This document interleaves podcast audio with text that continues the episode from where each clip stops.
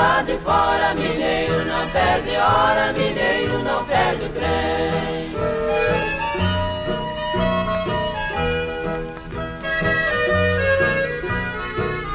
Perto de Belo Horizonte, nessa terra interessante, nasceu Santos Dumont para nossa redenção. Senhoras e senhores, jovens e jovens, Excepcionalmente agora começa mais um episódio do Até Segunda Ordem, essa catarse audiosonora de gosto duvidoso aí. Eu sou o Caio Santos, diretamente da berço da Revolução Farroupilha, e eu queria dizer que a dignidade do indivíduo, ela é inversamente proporcional à quantidade de pessoas na plataforma de Guaianazes. Nossa! Caraca! Mais uma vez, temos aqui o militante ativo do otimismo, praticante dos costumes boa praça e tudo mais. Vai, Simão. Aqui, Daniel Simão, direto de Mogi das Cruzes, São Paulo. E, ô motor, para aí que eu vou descer. Ai, meu Deus do céu, o famoso motor. Ainda perdida no meio dos ordeiros aqui, desse bando de escroto. Temos ela, pequena no tamanho, mas uma gigante nos dotes e na teimosia. Vai, Bu. Olá, gente. Bruna Rodrigues falando aqui de Guaíba, Rio Grande do Sul. E pegar o Guaibão às 6 horas da manhã é o perrengue do gaúcho. Que perrenguinho mais sem vergonha esse, viu? Cada um tem o que merece. Olha só, filho da puta, cara. Ela não pega, né, pelo visto. Não, não pega. Mas já peguei, já peguei. Ah, temos também aqui esse ser diminuto no encanto, gigante no coração e nos maus costumes. Vai, Ednei. E a galera, beleza? Ednei, diretamente de Itacoaxetuba, São Paulo. E pastelzinho é 10, pastelzinho é 10. Ai, música para meus ouvidos. Saudade que eu não tenho dessa bosta. Hoje nós temos aqui, excepcionalmente, de forma excepcional, presença ilustre de um ser proveniente da terra do melhor café do Brasil, da melhor cachaça, seres sempre muito solidários, principalmente no câncer.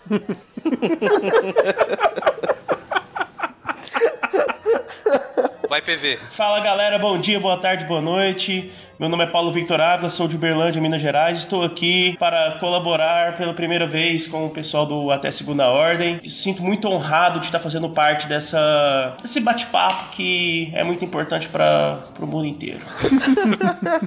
Maravilhoso, maravilhoso. Seja bem-vindo, jovem. Primeira de muitas collabs aí, esperamos se ninguém morrer de Covid. Ai, credo. que porra é essa? Vai-te embora, boca de buceta. Vai amarrando, senhor, toda maldição. É louco. Deus do céu, que ninguém morra. É, Simão, hoje eu não vou passar a bola pra você não, pra você falar qual é o tema. Com certeza eu vou passar o bastão pra esse meu grande amigo. Obrigado, Varão. Glória a Deus. Glória! A paz senhor, paz senhor. Vamos lá, galera. É, hoje o nosso tema ele vai abordar, além dos perrengues metropolitanos, alguns dos causos vividos nesses, nesses meios de transporte, que seriam ônibus, um, um, o metrô, o trem, barco, é, para quem pega cipó, né? então, é o Vale Cipó, é o Vale Transporte, então é, hoje com a Covid, né, reclusos em nossas casas, né, quem pode estar recluso em suas casas, estamos vivendo algo praticamente inédito no Brasil. Quem precisa se movimentar, sair da sua casa todo paramentado para enfrentar a jornada diária, né? E a orientação é 2 metros de distância, cobrir o rosto, evitar o contato com itens pessoais, celular, cobrir o, o, a boca com antebraço para tossir e tudo mais, cheio de orientações. Mas o que está carimbado, mesmo que está ali dentro da nossa alma mesmo, é o perrengue que a gente passa no transporte público, principalmente para quem se movimenta para os grandes centros para poder desenvolver sua, suas atividades com transporte público, carro de aplicativo, trânsito, né, tudo mais. Então, é aquele aperto, o sovaco quente por cima do ombro, aquela coisa, aquela sensação gostosa de alguém passando aqui, dá licencinha, dá licença que eu vou descer, daqui três estações, você tem que dar licença mesmo assim. Aquele bafo de um fulano qualquer, aquele peido que se chama peido de filho, né? Que você aguenta o seu, mas dos outros é foda pra caralho. Então a gente vai trazer hoje histórias que passamos antes dessa pandemia aí, quem tava mais dentro do transporte mesmo, né? Quem não pode fazer um home office, quem, quem pode fazer o home office tá sentindo falta, talvez. Olha, e duvido. agora. Não, não estamos. E agora com essa nova rotina e também vamos falar dessa realidade, né, nos três estados aqui representados. Caí Bruno no Rio Grande do Sul, eu e o Daniel aqui em São Paulo e o PVZera em Minas Gerais. Beleza? Estação Guaianazes. Acesso ao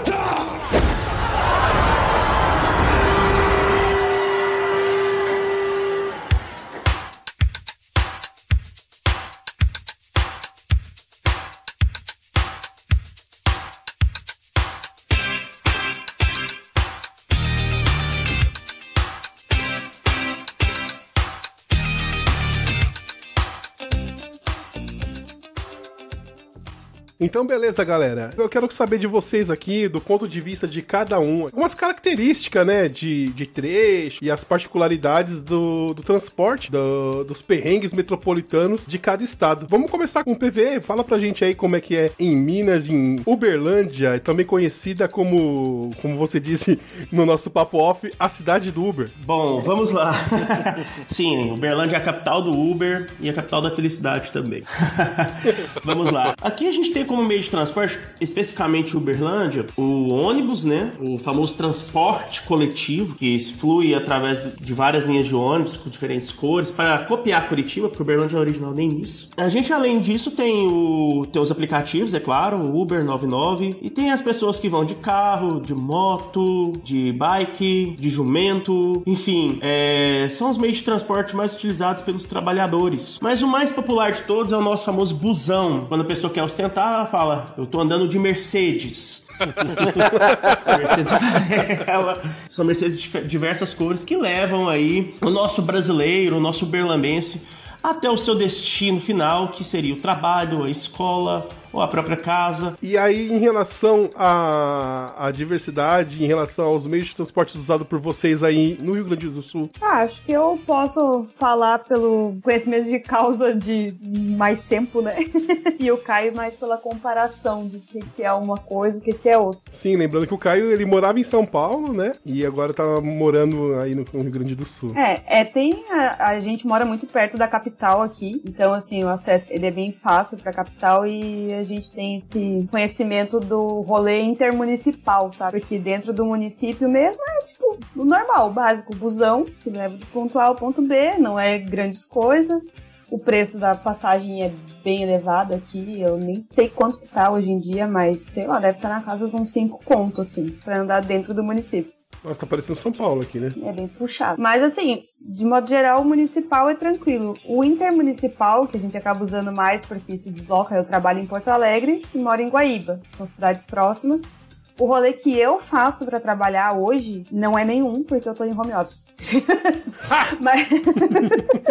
Não, mas brincadeira. Antes de parar por causa da pandemia, eu pegava o catamarã, é um transporte hidroviário, ando de barco todo dia, Todo dia. para ir para voltar. Nossa, eu ia ter um puta medo de pegar esse negócio. Mentira, é tão tranquilo. Tipo balsa? É, não, ele é fechado, né? Balsa é aberto. Ele é todo fechado, climatizado, com Wi-Fi, Olha! Ó, caramba. poltronas confortáveis. É, é muito bom. É caro também, né? Mas aí as empresas pagam porque ele passa o mesmo vale dos ônibus, que também tem um cartão, e aí o cartão de transporte é, urbano passa no para pegar o catamarã também. E aí eu pego o catamarã atravesso o rio até Porto Alegre, aí chegando em Porto Alegre eu ainda pego um Uber pra ir até o meu trabalho. Antes eu andava de ônibus, tinha o, o ônibus que eu tava falando do Guaibão, que o pessoal chama, que é o ônibus que faz o rolê daqui de Guaíba pra Porto Alegre também. E aí tem o Pinga e o Direto. Eu acho maravilhoso, não, o Pinga. Foi um mineiro que inventou. Ele foi viajou pro sul e inventou o pinga. Certeza. Eles chamam de Pinga porque tem os- as duas categorias, tem o Pinga e o Direto. O Pinga, ele vai pingando em todos os pontos pra pegar as pessoas. É o que para, é o que tem ponto normal pra gente. É o, é o É o normalzão. normal, é o normal. É o normalzão. E aí ele é o pinga. E aí tem o direto, que ele não para na, tipo, nas, na estrada, assim, quando tá na BR, ele não para nesses pontos, assim, dentro de Porto Alegre também, ele já vai direto pro terminal, ele não para em lugar nenhum. E é um ônibus, top, o que é o direto, né? Porque o Pinga, pra pegar ele sentadinho, assim, de boa, só pegando no terminal mesmo. Uma característica que vocês me falaram, né, quando vocês voltaram pra aí, é que o ônibus aí, não necessariamente você precisa pegar ele só no ponto, né? O pessoal, se estiver no meio da estrada e, e o pessoal dá sinal, eles param, né? Não. Essa informação veio de onde? Porque não entendi. Não é assim? Não procede. Foi você que me falou, Caio. Não, nunca falei isso. Ah, o Caio inventa também. Não invento porra nenhuma, nunca falei isso. Foi, cara. Não. Foi. Então eu sonhei. Que louco. Isso foi um devaneio da sua mente, cara. Memórias implantadas. Eu acho que o Caio, sem querer, deu sinal achando que tava em outro lugar, mas ele tava num ponto de ônibus, só que ele não achou a placa. Pode ser. Pode, Caralho, pode metida ser, fake news grande agora. Será que dá? Deu sinal assim? E era. Tem os ônibus que são de lotação, que é os micro-ônibus, aí tanto o municipal quanto tanto daqui de Guaíba quanto de Porto Alegre, como eles são lotação, eles realmente, se der sinal, eles param em qualquer lugar. Mas os de linha mesmo, normal, eles. Ah, deve ser essa parada aí. Ó, só se pra identificar o ponto é pintado a quadra inteira. Aí ele achou que não era o ponto. É tudo um grande ponto, né? A lateral da quadra toda é o ponto. Mas eu acho que eu sei qual que é o mistério disso aí. Uma das primeiras vezes que eu vim pra cá, é, a gente foi pegar um ônibus pra ir pra Beira, que é o, o centro da cidade aqui, que fica beirando o rio ali, tem um pier ali, umas paradas loucas. E eu lembro que a gente saiu na porta da casa da Bruna, vinha vindo um ônibus, a gente deu sinal e ele parou. Eu não sei se ali era um ponto, mas... É, Esse daí que a gente pegou, ele é o lotação. Ah, tá vendo que eu não tô tão maluco? Então, mas é que assim, em São Paulo, já atropelando um pouco do que os residentes de SP vão falar, a lotação em São Paulo é diferente, né? Tipo uma van, uma parada mais bizarra. Aqui não, a lotação que eles falam é o, o busãozinho. Ah, entendi. É aquele ônibus pequenininho lá. O, o micro-ônibus. É isso, micro-ônibus. É. Então aqui tem o ônibus merda, que é aquele ônibus caindo aos pedaços, fedendo a mijo. Tem esse intermunicipal que a Bu falou que é o mais bonitão, que em São Paulo é o famoso pássaro marrom. E tem o barco, né? O barco é da hora porque, pelo menos a gente aqui de Guaíba, a gente faz uma maldade. É mais ou menos o seguinte: tem um ônibus que passa por aqui, escrito catamarã, que ele tem como objetivo rodar aqui nos bairros e levar pra hidroviária. E você não paga pra usar ele. É de graça. Ele é integração. É uma integração, é como se fosse a baldeação pro catamarã. Só que, pelo fato dele não cobrar e pelo fato da hidroviária ser no centro, a galera pega essa porra desse ônibus a onda, tá ligado?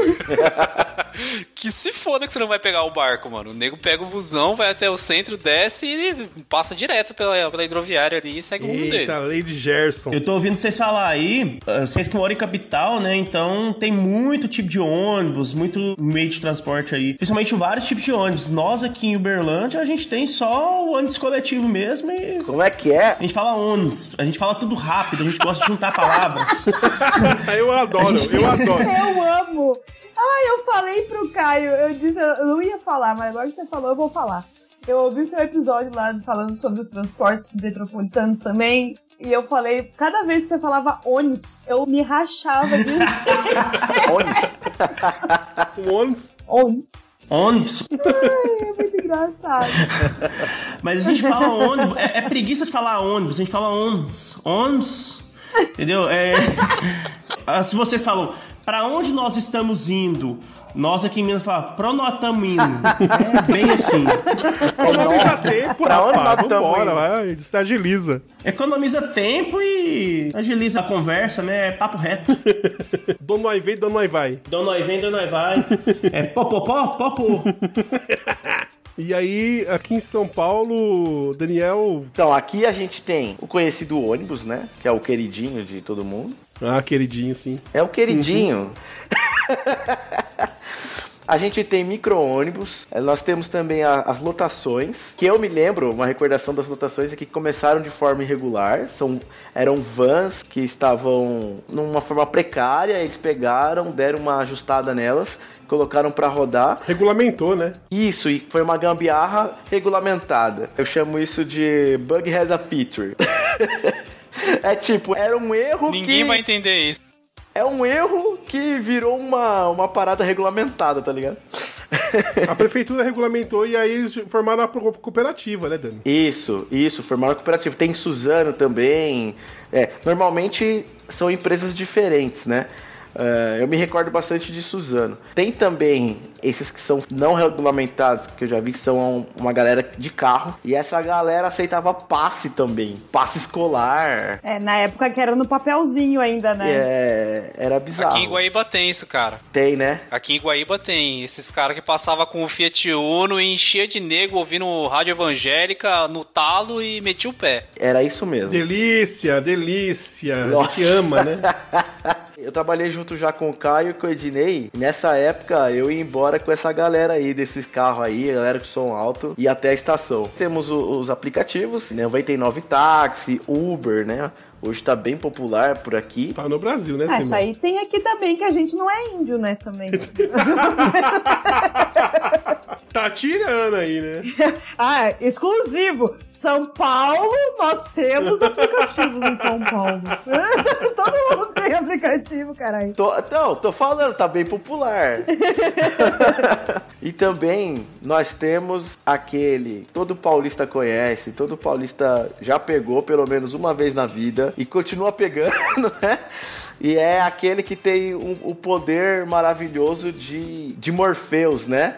De, de trazer a, aquela sensação de, de soninho gostoso. O que possui o poder do Shogodó. Do. Adorei. É o trem. Nós aqui em Minas gostamos de usar o trem pra tudo. Chama tudo de trem. Mineiro não perde o trem, né? Não perde hora, mineiro não perde o trem. É, tudo é trem. Um trem, a caneta é um trem. A calcinha, a cueca é um trem. Tudo é um trem. É, eu achei diferente quando eu vim aqui pra Itaquá, que eu não sabia que tinha, não sei, posso ter sido alienado ao tipo de transporte no, no mundo, né? No Brasil, que em Itaquá tem muito perto da estação de trem os mototáxi, né? Eu sabia que tinha moto, mototáxi sim, tipo, de empresa e tal. Mas lá o pessoal fica fazendo lá, você negocia o valor pra poder. Ah, você vai pra onde? Tal lugar. Ah, é qu- quanto? Cinco reais, quatro reais pra ir até lá. Ah, não, tenho três. Ah, não, vambora. E você negocia com os caras e eles te levam. É louco, mano. Perigo, tenho medo. Eu já vi isso, mas como. Eu, eu senti que é uma coisa mais discreta, assim. Eu pegava ali o trem também direto, eu cheguei a ver acho que umas duas vezes só. Mas uma pergunta de imbecil aqui. Mototáxi é uma moto? É. Claro, É, vo- você monta na garupa e vai, cara. eu ganhei o prêmio do Motorrádio, aí eu vou dar o rádio pra minha mãe e a moto eu vou vender. Não sei, cara. Ninguém entendeu, né? Tudo bem. Desculpa, desculpa, ninguém entendeu a referência. Se mãozou, Caio. Se mãozou. Ah, desculpa, eu sou um idiota às vezes. ainda ofendeu o outro de graça ainda. ah, eu sou um idiota mesmo. Tem uns lugares que tem como forma meio que turística, locomotiva e tal, tipo uns trenzão das antigas. Mas tem uma linha aqui também. Na verdade é só uma, né? Se for comparar com São Paulo, é bem diminuto, mas tem um, um trem aqui no, no Rio Grande do Sul também. Um- É que assim, quando você pega o barco, ele tem duas paradas. Ele tem a parada no Barra Sul, que é o shopping daqui, um dos daqui.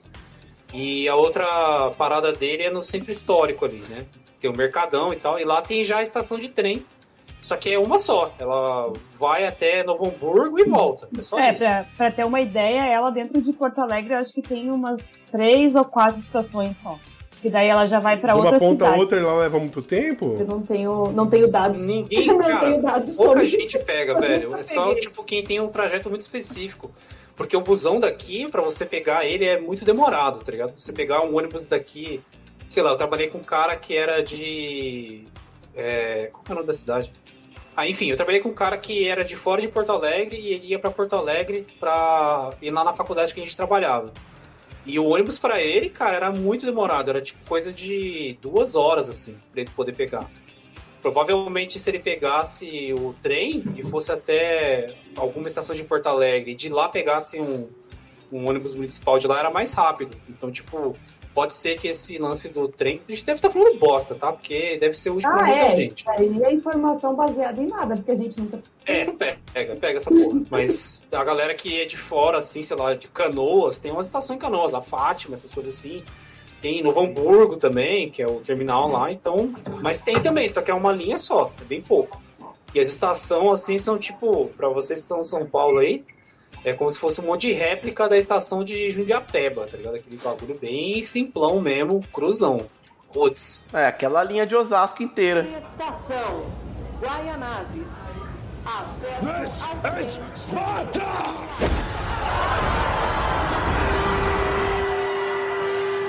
Seguindo nessa métrica dos perrengues metropolitanos, eu queria saber de vocês aí com relação à rotina de trabalho, né? A experiência para vocês que moravam aqui em São Paulo, deve estar bem diferente também essa rotina. Como é que é pra vocês essa, essa questão do, do dia a dia de trabalho, locomoção aí pra alguma coisa que precise do transporte? Ó, eu posso dizer porque eu vivi os dois mundos, né? Uma ótica aí da- dos dois lados da moeda. Aqui é bem mais simples, porque só pra você ter uma ideia de como é que é sinistro o lance de ônibus e trem aqui, eu trabalho em Canoas. Se eu fosse de condução pra Canoas, eu teria que pegar um ônibus até Porto Alegre, aí de Porto Alegre eu poderia escolher em pegar um trem até Canoas, ou eu poderia pegar um outro ônibus em Canoas e tal. E isso ia transformar o meu trajeto em mais de uma hora, quase duas horas. Então aqui é mais viável ir de carro. Então eu pego o carro e eu vou pra poder já, tipo, deixar a parada mais simples. Aí de carro eu levo 30 e poucos, 40 minutos. Já no caso de São Paulo, a parada é muito mais sinistra, porque eu trabalhava numa empresa de alimentos lá no centro, é, no Morumbi, e eu tinha que acordar puta, tipo 10 para 5, descia. Se eu, tipo, me enrolasse amarrando o cadastro do sapato, já perdia a lotação e tomava no rabo. Então eu tinha que descer, pegava a lotação na frente de casa, ia naquele aperto gostoso do povo lá, né? Tipo, em pezinho, segurando, o carro balançando e tal. Descia na estação de Suzano, pegava o trem lá. E aí, bom, eu posso até enumerar, né? Mas era Suzano, Calmuviana, Poá, Ferraz de Vasconcelos, Janete Neto, Guaianazes. Aí, o lugar onde os meninos se tornam homens, mulheres. Onde o filho chora e o pai não vê. É, bem sinistro. Aí a minha dignidade ia pra casa do caralho, aí ficava uma merda. Aí de Guaianazes você pegava, aí tinha uma estação que eu não lembro lá, Dom Bosco, essas porra aí. Taquera, Tatuapé, Brás, Luz, aí descia na Luz. Ia pro metrô, que é o subterrâneo. Aí pegava a linha amarela, andava mais uns 5 anos até linha amarela, Pinheiros. Descia em Pinheiros, pegava a Esmeralda lá, aí ia mais uns quantos, aí passava aquela área de nobres lá, né? Berrine, Faria Lima, não sei o quê. Descia no Morumbi, andava mais 15 minutos a pé, aí chegava no meu destino. E brasileiro, esse é Nossa brasileiro. Gostoso, é o dia a dia. Gostoso. Exatamente. É verdade. Duas horas e meia, três horas, meu velho. Saía de casa às 5, 5 e meia, chegava às 8 da noite, mais ou menos, 8 e meia. Ah, 8 da noite, se não. É porque é assim, né? A, a parte de, de trem, metrô de São Paulo, infelizmente, ela não é a prova d'água, né? Então, caiu a gota de água no bagulho e quebrou tudo. Cuspiu na linha, parou a sinalização, né? Fora que parece gremlin, né? Se molhou, começa a nascer mais, assim. Tipo, vai molhando, vai surgindo gente. É muito assim. cheio. Tinha esse rolê aí só pra ir trabalhar. Isso foi do lugar mais distante que eu trabalhei. Teve outros aí, São Bento, que. Cara, São Bento era sinistro porque eu descia na, na luz. E aí, assim, eu podia optar por descer no metrô, passar pela catraca, e aí era uma estação, da luz até São Bento. Só que esse trajeto até a catraca, ele, tipo, virava um funil de pobre trabalhadores, assim, de bêbados, de não bêbados, de gente cheirosa, gente fedida, isso tudo e apinhava aquilo e você levava tipo 15 minutos pra passar pela catraca. Então nessa época pra mim era mais vantajoso descer na luz, sair da estação e ir a pé até São Bento, era mais rápido do que pegar o metrô. Pra poder ilustrar pras pessoas como é que é essa parte da, dessa baldeação na luz que vai pra linha 1 azul do metrô. Você imagina os White Walkers do Game of Thrones. Imagina uma horda de zumbis. A micareta. Imagina uma imigração dos pinguins. Você vai andando ali, ó, grudadinho um com o outro, assim, devagarzinho. Porque é muita, muita, muita gente, muita gente. E é interessante a, a mudança de perfil das pessoas, né? Que quanto mais perto das cidades elitistas, mais educado você vai ficando, né? É verdade. Existe a morte da dignidade e o nascimento do homem primitivo, né, mano? Porque o bagulho vai ficando de uma forma assim, cara, que tá todo mundo civilizado, vestido bem. Às vezes as pessoas vão trabalhar de social e tal, não sei o quê. E o, o homem das cavernas interior ali, ele ressurge e, tipo, foda-se o próximo, mano. Eu só quero chegar no meu trampo, não quero ouvir merda do meu chefe porque eu cheguei atrasado e tal. O cara fala pra eu acordar mais cedo, tomar no cu, eu já acordo 4 da manhã. E aí a galera fica sinistra, mano. Todo mundo querendo comer o outro, porrada, véia dando guarda-chuvada, o bagulho é sinistro. É o verdadeiro comportamento de manada, né? Exatamente. Pra você, a mesma a rotina é parecida, Bruna, você- em relação ao que você vivia aqui? Hum, não, eu vou parecer muito idiota se eu falar que é parecida. Porque não era. Eu tive sorte de trabalhar muito perto de casa, eu não tenho do que reclamar, porque na verdade eu tenho a questão de que uma vez, logo no começo, que fui para São Paulo, desempregado estava, aí eu pensei, né, preciso fazer alguma coisa. Arrumei um trampo com um tiozão lá em São Paulo. Uma semana. Pede pra sair! Pede pra sair, senão você vai sair de baixo de porrada! 01 desistiu! Pedi arrego. Eu sei o quê? Não vou. Não tô, não tô passando fome. Não preciso disso. Não Meu marido fui. tem dois empregos. Não tinha, mas que se foda. Eu, mano, de verdade. Imagina a pessoa recém-chegada de outro lugar em São Paulo. Se não tá passando a extrema da necessidade, que é claro que a gente sabe que tem condições e situações que as pessoas não têm escolha realmente. É uma situação muito complicada ter que passar por isso.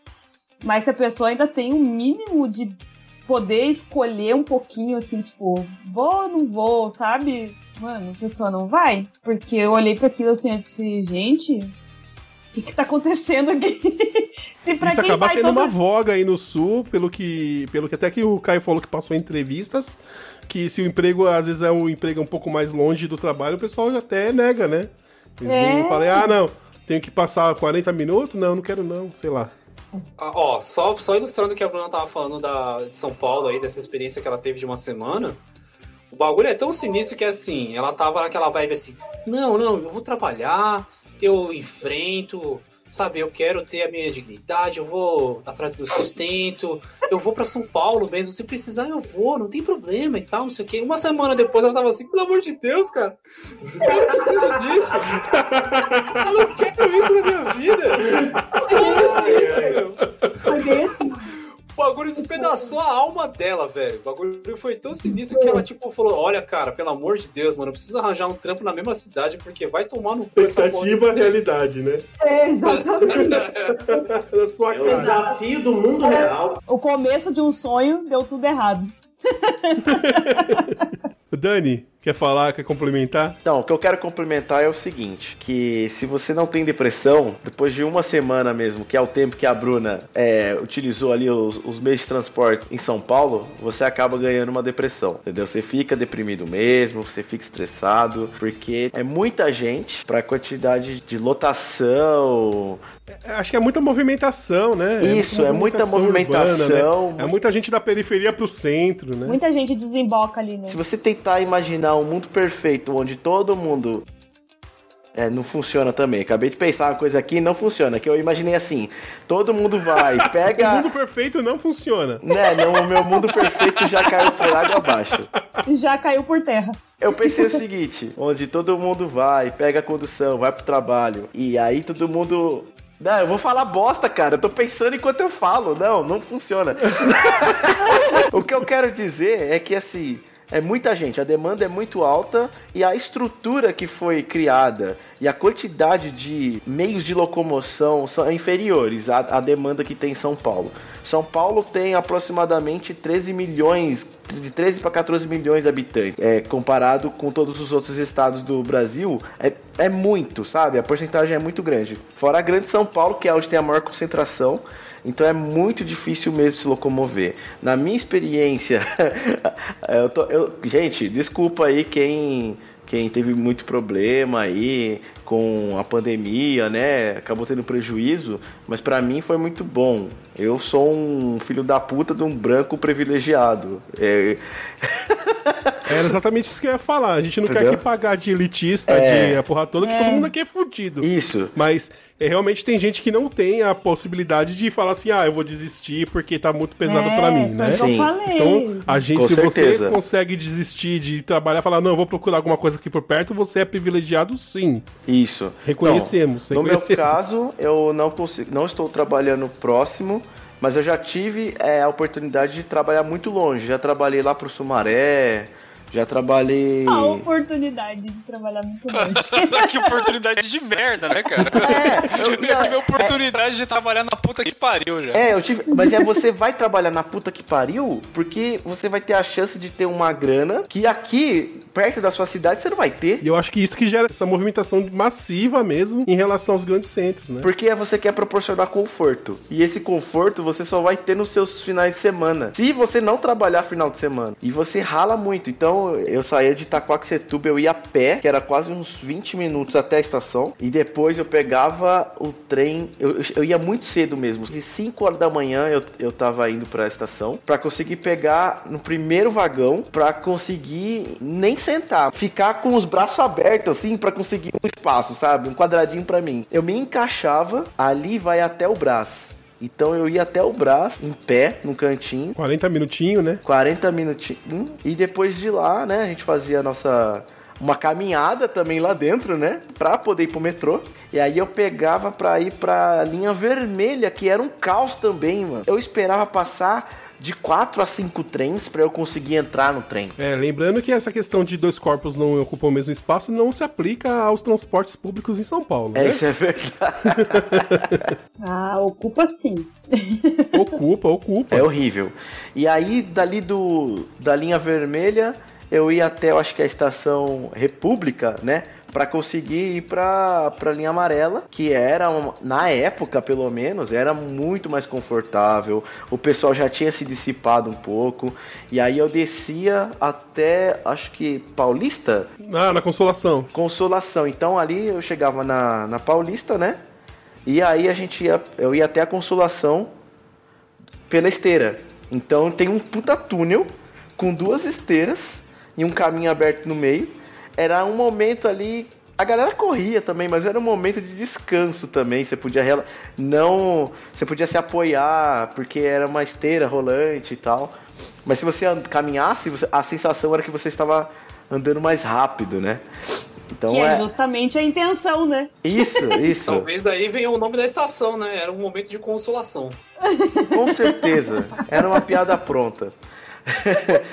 e dali eu pegava e descia até acho que o Sumaré.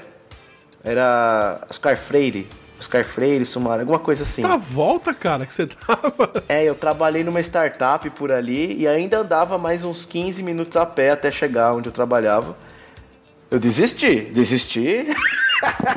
eu fiquei. Ah, Eu fiquei. Não, mas eu aguentei Tamo seis junto. meses. Aguentei uns seis meses ali ainda. não, eu fui só uma semana mesmo. Pra depois eu ficar indo pra Faria Lima. Então, tipo, aí eu, eu desci a janelinha amarela. Eu trabalhei num outro lugar depois. Depois eu tive uma outra chance. é, eu fui pra outra empresa, eu trabalhei e até só até a Barra Funda. Chance. eu ia até a Barra Funda, então assim, já fui aproximando. E depois desse da Barra Funda, eu pedi as contas. E se aproximar é tipo, você tem que se deslocar pelo menos uma hora e dez, uma hora e vinte do seu caminho, né? Duas horas, duas horas. Exatamente. Tá muito o mínimo era duas horas. Porque depois eu já estava morando em Mogi das Cruzes. Antes eu morava em Itaquá, depois eu fui morar em Mogi das Cruzes. Teve um momento que eu trabalhei numa empresa daqui de perto, então era 15 minutos a pé, tranquilão. Mas aí eu saí, fui para essa da Barra Funda. Aí depois saí de lá, fui empreender, então eu trabalhava de casa. Ele foi se aproximando tanto que ele começou a trabalhar de casa. Chegou a pandemia. Chegou a pandemia, o empreendimento foi por água abaixo. Eu entrei numa empresa agora que ela começou a contratar durante a pandemia e com esse sistema de home office. Então, tá mais tranquilo. Sim, sim. Hoje mesmo eu fui avisado que a gente só volta no final de janeiro, se é que volta. E ainda com a possibilidade de remote first. Então, assim, é muito bom. Por isso que eu falo, eu sou privilegiado por isso. Eu ralei, eu ralei bastante, entendeu? É, já vi. É, e consegui, tá legal, mas pode ser que ainda vai ter dias que eu tenho que ir lá pro Jabaquara. É, fica lá no Jabaquara. É um rolê do caralho também. Azul também, vai uma duas horas e vai um rolê. Ô, PV, você, é, aí em questão de mobilidade, você é a própria mobilidade, né? Hoje você trabalha como motorista de carro de aplicativo. Fala um pouco da sua experiência pra gente. Vamos lá. É, atualmente eu tô fazendo. Eu moro em Berlândia e faço Uber, não sou poser. então, é. No caso. Uber de Uberlândia. Aqui em Uberlândia a gente não tem esse, é, tem os perrengues, mas não tanto quanto São Paulo, Porto Alegre, né? Dessa região da Grande São Paulo. Tipo, claro, a gente tem os problemas de trânsito que são apenas no- na hora do rush, mas no caso do Uber, o que, que acontece? A gente passa por diversos, diversas situações. Você sempre vai dirigir com medo, né? Com medo do assalto, do acidente, alguma coisa, enfim. No Uber você acaba virando um psicólogo também. Ao mesmo tempo que você é Uber, você é um psicólogo. As pessoas contam a história dela pra você, pede conselhos amorosos, você atenciosamente dirige e tem que escutar o que a pessoa tá falando, tem que, tem que xingar o filho da puta que não deu seta, que Uberlândia é a cidade de- onde ninguém dá seta, pra virar e tal. Deve ser a característica do mineiro, porque Belo Horizonte, por onde eu passava férias com a família e tudo mais, a gente ia pro Belo Horizonte por causa do meu tio, cara, o negócio parecia a Índia, assim, o trânsito completamente desorganizado.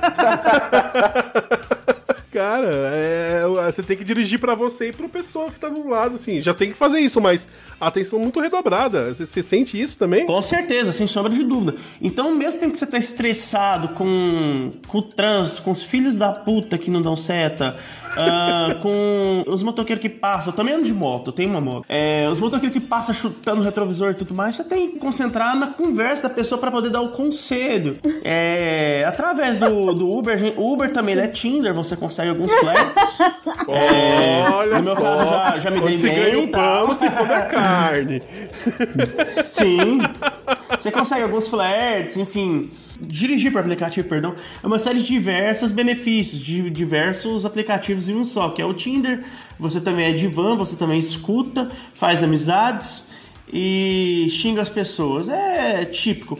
E eu já andei muito de ônibus, isso há anos atrás. Ah, tem diversas situações que acontecem, como pessoas que pregam, é, pessoas da igreja que pregam a palavra dentro do ônibus, pessoas pedindo, você podia estar roubando, podia estar matando, traficando, mas eu tô aqui pedindo dinheiro pra você e tal. Vendedores da Rinodê também se encontram bastante. É, enfim, no ônibus você encontra de tudo. É, mas aí a gente tem que.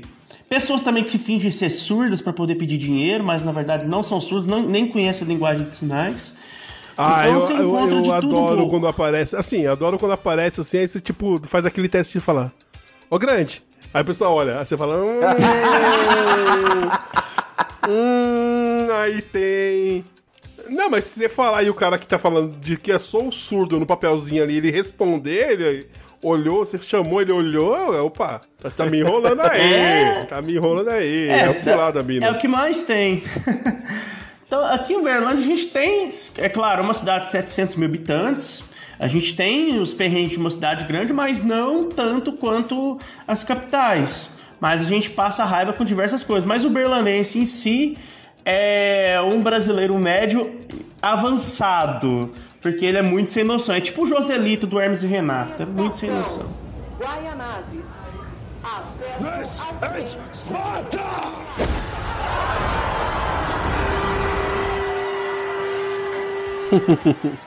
Já passando até pra questão da gente falar alguns causos que a gente passou aqui nos transportes, já emenda daí o casos de Uber, compartilha com a gente aí sua experiência como psicólogo de percurso. Cara, eu já busquei é, uma mulher que já terminou o relacionamento, chorando dentro do carro e assim tentando. Aí você vai, vai concatenando as ideias dela, vai dando conselhos e tudo mais. Já peguei pessoa, é, assim, dentro do. Você tá lá dentro com os vidros. Fe... Na... Antes da pandemia, você andava com os vidros fechados, o ar-condicionado ligado.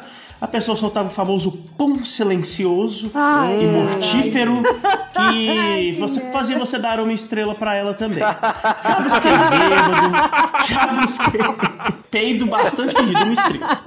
Ah, fora as pessoas também que você busca, que você, eh, você estacionou o carro, que não tinha como chegar até ela, que era um local proibido para estacionar. Você parou o carro um me é, 30 centímetros além do que ela tava. Só porque você não parou perto dela, ela te dá uma estrela. Então tem pessoas muito carrancudas aqui também. Gente E chata. a gente passa por diversas situações, como pessoas gorfando seu carro. Nossa. Aí a pessoa tá, vê se tá gorfando, ela não fala pra parar, tá lá. Ah. gorfaram no meu, gorfaram no meu carro mais de quatro vezes. Eu tive que limpar e tal, tudo mais. E é complicado. Fora as pessoas que agora no tempo de pandemia querem andar sem máscara, né? É puta aquela merda, história né, de Aí você não quer levar ela tal, a pessoa quer, quer. Já olha que esse cara fez, já fica com medo da pessoa. Ah, você já pode fazer um comércio ali. A pessoa tá sem máscara, fala, ó, você não tem máscara, mas eu tenho pra vender aqui, ó. Empreendedorismo, exatamente. É Aí, genial. cara, tá perdendo, tá perdendo dinheiro, pô. Nem É verdade. Opa! Excelente ideia aí. Demanda de oferta. Com certeza. Mas assim, e o legal também de você trabalhar no Uber é, é as pessoas quando não tem assunto quer puxar assunto com você. E o movimento, Adoro como é que você. tá? O movimento, você tá, tá dando pra ganhar dinheiro? Não, eu não, eu não tô dando pra ganhar dinheiro, tô só dirigindo pra ganhar dinheiro. Não tô. Aí tem, tem, tem outro tipo de assunto que a pessoa tem que puxar. Não, mas tá calor hoje, né? Tudo começa com o clima. O, o tá calor é clássico de qualquer pessoa que quer puxar assunto. No ponto de ônibus também, você tá esperando. Às vezes, às vezes você tá quietinho no ponto de ônibus, só esperando o ônibus chegar. Mas tá um calor danado hoje, né? Aquela tentativa de puxar assunto clássico. As pessoas, o brasileiro em si gosta de fazer amizades, né? E tem os métodos mais duvidosos aí de se fazer amizade. São M situações que nós enfrentamos aí no dia a dia com os meios de transporte. Ah, sim. Até é, aplicativo, eu imagino que até o motorista de Uber é o mais heterogêneo público, né? Então, é muita diferenciação de assunto, de tipo de pessoa. Tem gente educada, tem gente mal educada. Caio, você tem. Pode contar algum caso pra nós? Cara, eu tenho, eu tenho dois aqui que eu queria compartilhar com vocês, que foram dois momentos extremamente estranhos dessa vida metropolitana aí. Um deles aconteceu, eu nomeei ele na minha cabeça de a estranha velha que desapareceu. Que a gente uma vez. Eu adoro Tinha um- temas que você dá pras histórias. Eu adoro. Tinha um- A gente tem uma tática, talvez a gente aborde esses, essas, essas coisas mais adiante, mas existe uma tática que a gente fazia nas antigas, agora não dá mais pra fazer, né? Eu acho que não dá mais pra fazer. Mas a gente fazia assim, tava muito cansado, teve um dia bosta, eu pegava o trem na luz, então eu pegava o trem na luz e até o Braz e voltava pra poder ir sentado o resto do trajeto, né? Porque ele ia do Braz até a luz e voltava penúltima do trajeto. estação, né? Dá pra voltar.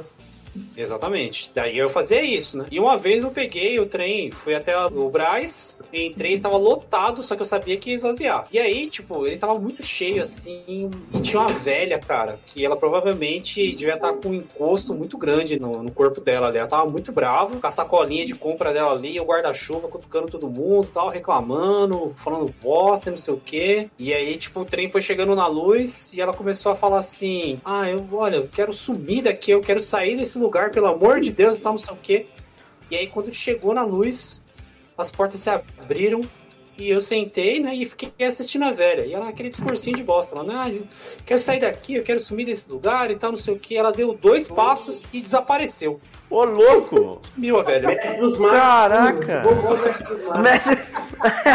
é o mestre Ai, dos o- magos, ai, o cara. vão entre o trem e a plataforma. Ela sumiu, cara, e aí começou aí as pessoas, indo as pessoas, indo as pessoas, até que um cidadão de bem ali pegou e falou assim: a velha, pelo amor de Deus, a velha! Foi ver, ela tava com os braços abertos, pendurada pelos cotovelos, assim, ó. Um cotovelo Ela- dentro do trem e o outro na plataforma, assim, mano. Ela foi puxada pelo vão. Né? Eu, eu sempre, toda vez que eu ouvia cuidado com o vão entre o trem e a plataforma, eu imaginava um monstro chamado vão que puxava as pessoas. igual o. igual o, o mesmo, né? Tipo, que é o do elevador? Ah, assim, verifique se difícil- o mesmo se encontra no andar, né? É, assim, Mas eu nem fudendo. Eu vou entrar correndo. A velha pediu com tanto afinco que ela conseguiu desaparecer mesmo, pobrezinha. E, e aí teve um- uma outra vez, cara, essa vez foi sinistra, porque é, existe um- uma parte do trecho que é entre Itaquera e. não, entre Tatuapé e Itaquera, que ele é mais longo do que os outros. Geralmente de um pro outro é coisa de 4, 5 minutos e tal. E do Tatuapé até Itaquera são 11, mais ou menos assim. E aí eu lembro que tava muito quente no dia. E aí o trem, tipo, saiu de, do, do Tatuapé, andou um pouquinho. E aí começou a diminuir a velocidade e tal. E tava muito cheio, tava lotado pra caralho. E aí, tipo, ele começou a diminuir a velocidade, começou a diminuir a velocidade, parou, estacionário, desligou o ar-condicionado. E aí começa, sabe, começa a- o ser primitivo começa a despertar ali dentro de cada um. E aí, o que que tá acontecendo? O que que tá acontecendo? Não sei o que. As pessoas começam a ficar estranhas. Você já tá na mesma posição há 20 minutos. Você se mexer, aí é cotovelo em um, sovaco no outro e tal. Se tirar o pé, Aquele- não volta. Se tirar o pé, você fica inerte no ar. Aí aquele peido que o cara tava segurando, ele não Nossa. consegue mais, ele tem que soltar. Nossa, A pior hora é quando tá chegando no ponto final, no, no, no, no, no É destino final, é- que a galera é solta aquele pra dizer, lembre-se de mim, né? É o. Nossa, isso, exatamente. E aí o trem ficou parado, coisa de 20 minutos, assim, ó. E a gente tava, mano, o que que tá acontecendo aqui, né? Aí o cara foi e meteu o louco lá, dizendo que, ah, o bagulho aqui tá, tá quebrado, estão vendo de arrumar e tal, não sei o que, previsão é de 40 minutos. Os caras, pelo amor de Deus, mano, a gente não aguenta mais isso. Aí os caras começaram a dar porrada, mano. Começaram a dar porrada nos vidros, começaram a dar porrada, não sei o que. Daqui a pouco um cara foi, quebrou o bagulho ali. E eu acho que o maquinista percebeu que o negócio tava ficando sinistro, ia começar a, todo mundo se matar lá, fazer uma carnificina dentro do trem e abriu as portas. E a galera começou a descer, mano. Descendo geral do trem. Todo mundo descendo, todo mundo descendo. E eu lembro que eu trabalhava de social nessa época. E aí eu vi a galera descendo ali e tal, não sei o que. E falei, meu, Eu lembro dessa história. eu olhei assim e falei, ah, cara, tá todo mundo descendo, né? Acho que é. Não deve ser insalubre. né? Acho que eu consigo também. Moisés não consegue. Ô, Moisés. Não, Cheguei na porta do você não bagulho. consegue. Cheguei na porta, olhei pra baixo assim, pensei comigo assim, não é alto. Eu consigo. Não, não, te ofereceram não ajuda pra descer, né? Pelo que você me falou, te ofereceram ajuda, não foi? Eu não ia falar, mas ofereceram e eu neguei. Eu entrego. Eu sou capaz de fazer isso, eu consigo. Aí o cara, não, não, tô de Eu boa fico aqui, ó, deixar. deixa que eu caio sozinho aqui. Deixa aí. Aí eu olhei aquele negócio ali e falei, ah, beleza. E em vez do cara fazer aquele movimento lá onde você senta e bota as perninhas, né, pra baixo, pra você ter menos distância entre as suas pernas e o chão, eu, tipo, só olhei pra baixo assim e pulei, tipo um ninja, tá ligado? Só que é muito alto, cara. é muito alto, mano. Então meu joelho, ele simplesmente arregou. Quando eu bati no chão, meu joelho falou assim, cara, se vira aí, eu desisto. Nossa, velho. o joelho bateu aí, o ponto, mano? acabou o expediente do joelho. irmão. Caralho, velho. O joelho olhou pra cima e falou assim: O que, meu jovem? 90 quilos de gente? Foda-se, não tô aqui, velho. Vou bater o ponto, Ele acabou meu desistiu, expediente. E eu caí, mano, eu girei tipo umas quatro cambalhotas no chão, assim, naquele monte de pedrisco e poeira Puta ali. que pariu. Meti o Neymar, tá ligado? Nem tinha Neymar na época, velho. Eu sou o percussor do movimento Neymar. Rolei assim, mano. Saí rolando e tal, e tipo, já levantei no semblante, tá ligado? Tipo, não aconteceu nada, tá tudo certo aqui. e aí eu levantei e falei, não, tá de boa. Ah, claro, né, mano? Porra, não caí. Isso aqui é- foi tudo premeditado. Caí, mas caí com classe. Não vai reconhecer o terreno. Movimentos são friamente calculados. Quer ajuda? Não, não quero não. Beleza. Não, não. Ajuda pra quê? Tá tudo certo aqui, pô. E eu tava de social, mano. Minha camiseta branca, ela ficou tipo num tom bege, poeira, sujeira, tudo, mano. Só que ah, uma- um outro detalhe é que assim, a gente tinha saído há pouco de Tatuapé. Então a gente tava num ponto onde era inviável voltar pro Tatuapé e longe para um caralho pra ir até Itaquera. E eu não sabia. então, tipo. tá de boa, mano. Vou até Itaquera aqui a pé, velho. E fui a pé, mano. Eu levei tipo uns 40 minutos andando no bagulho, no sol da porra, podre, Nossa. dolorido, meus joelhos doendo, minhas costas ardendo. Nossa, assado. que inferno. Calça social ou não? Eu não, nunca tive calça social, cara. Era calça jeans azul. Você imagina o Ah, estado que ela ficou. Que bom, porque senão tinha rasgado tudo É, a, não mais da bom. calça, né? Ó, não, ó, eu sei que eu já me estendi contando isso aí, mas eu queria contar uma última. Bom, essa história chama A Última Marmita. Então, ainda nesse rolê que eu trampava lá em São Bento, tinha um espaço próprio lá, onde num dos andares tinha uma cozinhazinha lá com os micro-ondas e tal. E como eu ganhava pouco, muito pouco, eu levava uma marmita. Então, seguindo o trajeto lá e tal, cheguei na luz, Fui descer naquela escadaria onde a galera desce toda desenfreada, que nem um bando de maluco da porra. Fui descendo ali e tal. E a cada degrau que eu descia, eu sentia que a marmita chegava mais perto do degrau, né? Então eu dei uma levantadinha de leve com a mão que tava segurando a sacola. Mas foi bem de leve. Era uma sacola de mercado? Não, era tipo uma sacolinha dessas de farmácia branca, tá ligado? De papel, assim? A marmita ficava bem justinha. Não, era de, era de plástico mesmo. Só Ah. que a marmita ficava bem justinha nela. Bem justinha mesmo. Sim, sim, sim. Só uma sacolita. Só a sacolita. E aí eu dei uma levantadinha de nada nela ali. E o cara que tava atrás de mim, provavelmente descendo desenfreado, o pé dele foi um pouquinho mais adiante. E foi o suficiente pra ele dar um bico na minha sacola, cara. Roberto Carlos cobrando a falta. E aí o cara deu um bico na minha marmita, cara. Ela saiu voando assim. Eu fui olhando em câmera lenta aquilo. Nossa. Ela girou, girou. E aí, como se fosse um. Aquele momento célebre do casamento onde as pessoas jogam arroz no casal. Olha o riso. Aquilo aconteceu de uma forma distorcida, cara.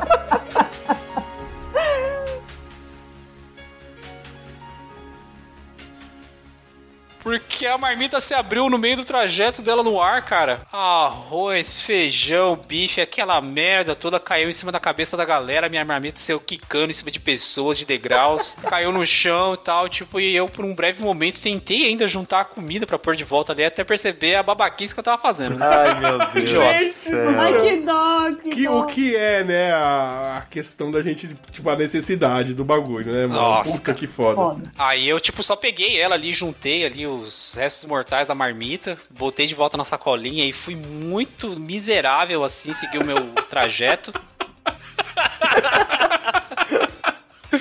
Ai, cara. Eu lembro que nesse dia aí, cara, eu, tipo, cheguei com a marmita vazia, né? Obviamente, só lavei ela. E o meu almoço nesse dia foram três Dallas solto e a minha própria saliva. Ai, que dó, mano. Três Dallas soltas, é foda.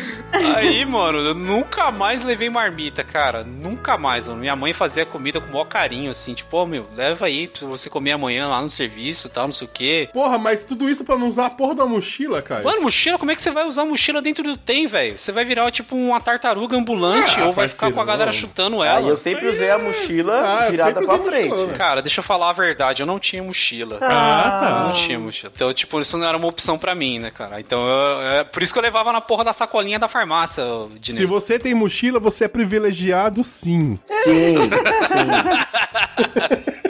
Ai, meu Deus do céu. Essa foi a minha última marmita, cara. Nunca mais eu levei marmita.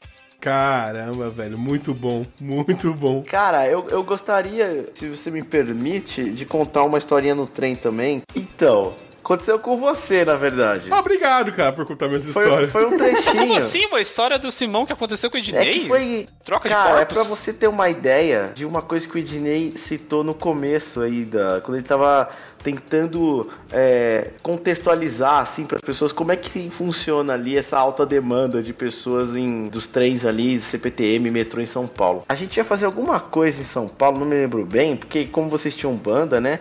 Acho que a gente ia gravar um clipe. Acho que era o clipe mesmo. E a gente pegou o trem em Suzano. E aí de Suzano a gente ia até Goianazes. E o que acontecia? O trem parava em Goianazes, a gente descia, esperava o próximo que ia dali em diante até o braço. O que acontece? Então quando o trem para, já tem uma galera esperando pra entrar no trem. Fervorosos, os caras babando. Só que, nesse dia, a gente não tava sabendo que o último vagão, as últimas portas de cada vagão, era prioritária pra entrada dessa galera. E a gente tinha que sair pelas três, quatro da frente, assim, de cada vagão. E a gente, o Ednei. Não, não, não, né? ao contrário. Era uma a porta da frente era de desembarque e as outras de embarque. Isso, e aí o Ednei tentou sair por uma dessas, né? Que era de embarque, a gente não sabia.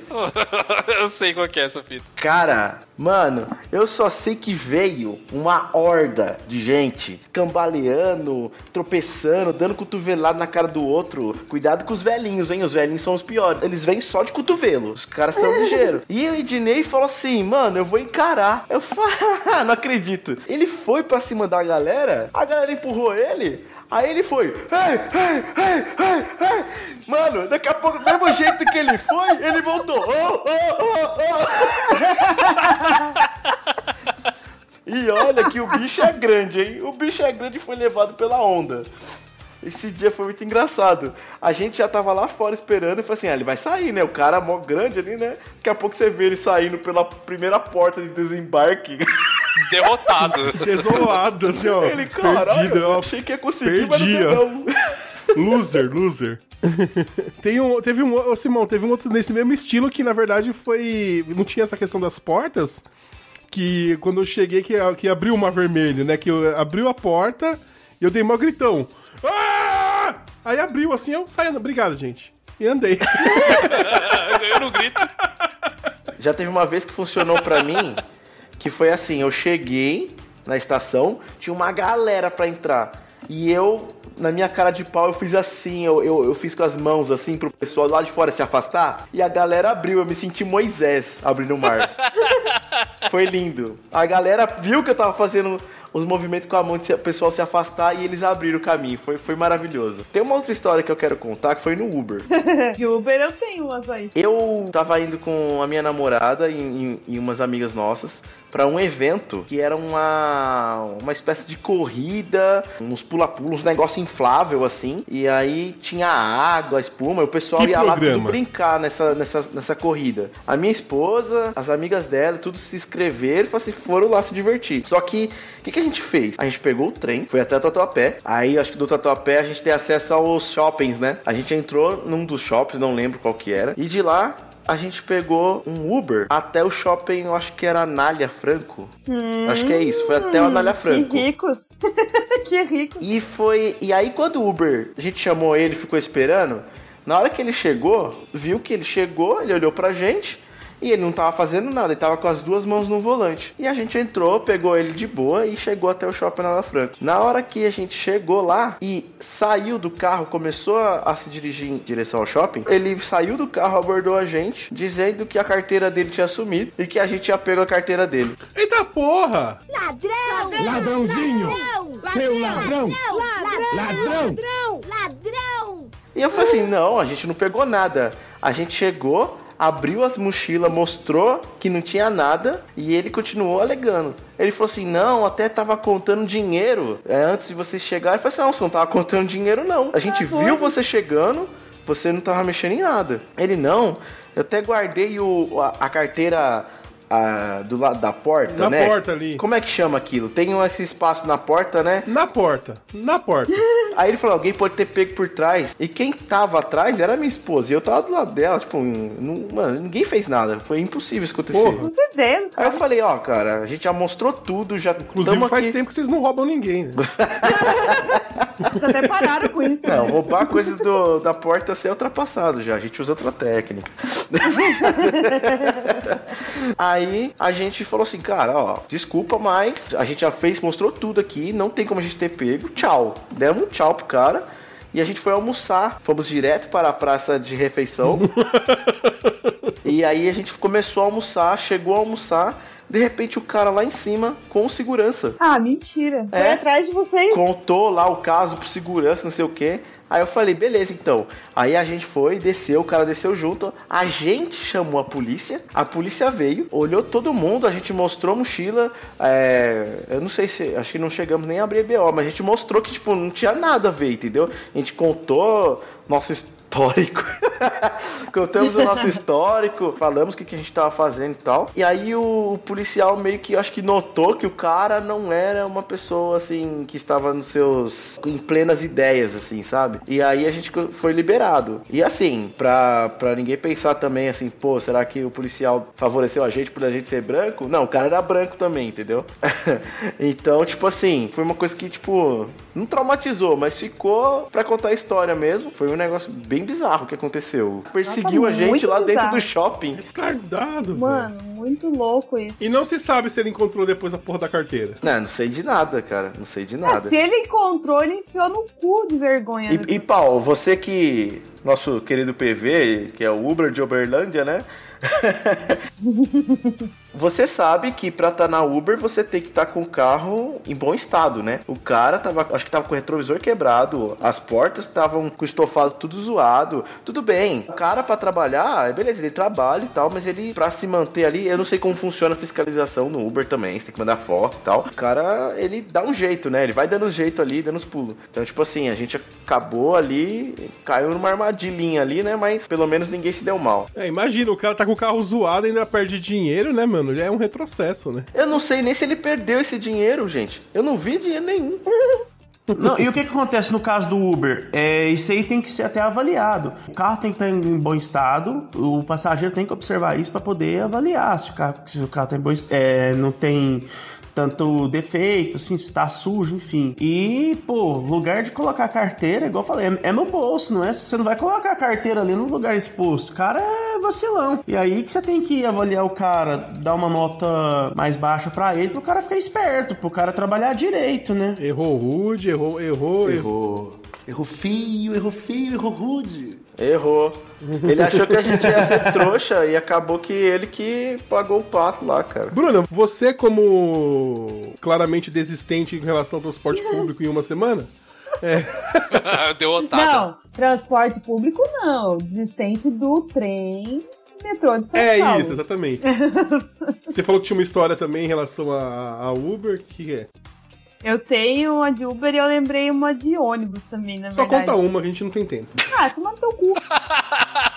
A Jora não tem tempo, a produção que se vire com Isso, boa. ao tempo. Eu não quero saber. É que as histórias são muito de viagens curtas, então é muito rapidinho, assim, a questão dos Uber. E umas situações bem pontuais. É, o Uber que ofereceu Inodê. Quando o PV falou do povo vendendo Inodê, eu lembrei na hora. Eu disse, cara, o que que aconteceu aqui? Eu não tava entendendo, porque foi uma viagem muito curta. Era na casa que a gente morava aqui perto pra vir aqui na casa da minha avó, sei lá. É muito perto. Trajeto de quantos minutos, mais ou menos? Cinco minutos. Ah, um quilômetro e meio, dois. A viagem curta, mas tipo, tava muito calor, enfim, a gente não queria sair andando, já não tinha carro na época. E aí, numa viagemzinha dessa de cinco minutos, aquela coisa, né? O cara puxa assunto, aí você conversa, você tá de boa ver, né? Troca uma ideia ali, era viagemzinha rápida. Aí o cara assim, ah, queria falar pra vocês e tal, não sei se vocês não levam a mal. Aí eu pensei, pronto, vai começar a pregar a palavra de Jesus agora, né? Primeira coisa que eu pensei. Aí ele, então, vocês conhecem o Inodê? Aí eu olhei pro assim, eu pensei, ah,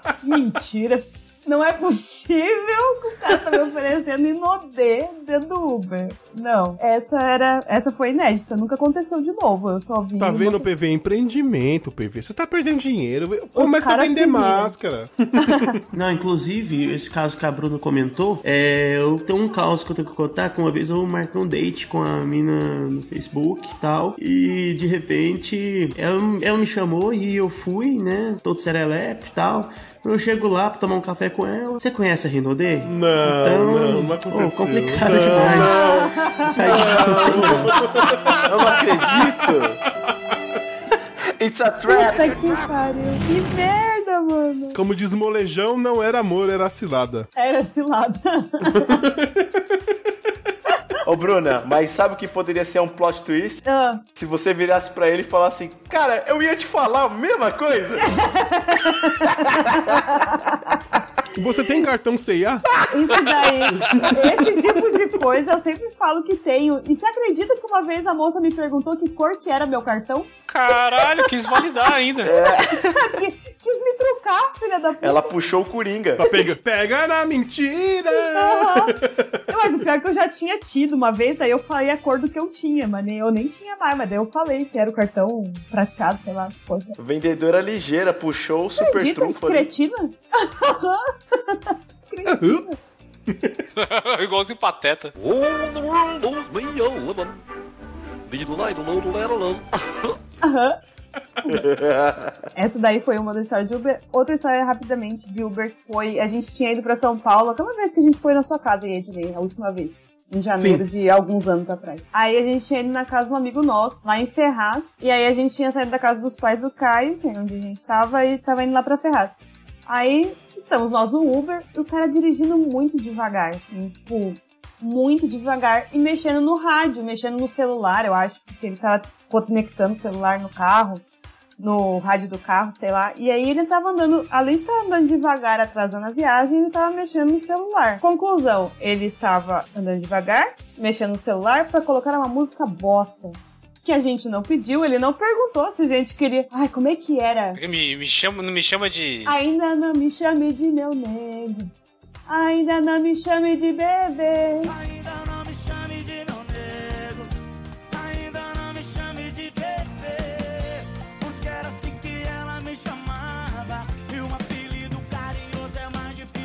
Não, essa é uma coisa meio brega, sei lá o que é. Enfim. Só que eu achei de. Eu fiquei puta. Eu disse, mas miserável. Tá atrasando, tá empatando a minha viagem, tá andando devagar. Não perguntou se eu queria escutar música. Colocou a música que ele queria ouvir. Eu disse, mano, o povo não tem noção. Eles estão trabalhando com o público, né? Os caras são bem malucos. Não, ele fez parte do trabalho. Teve uma vez que eu apaguei o cigarro, entrei no Uber, ele perguntou, ele queria me dissuadir de fumar. Eu falei, vai cuidar da sua vida, rapaz. Quando as pessoas falam isso pra mim, eu falo assim: meu vô viveu 96 anos. Eles perguntam: ele fumava? Não, ele não se metia na vida dos outros.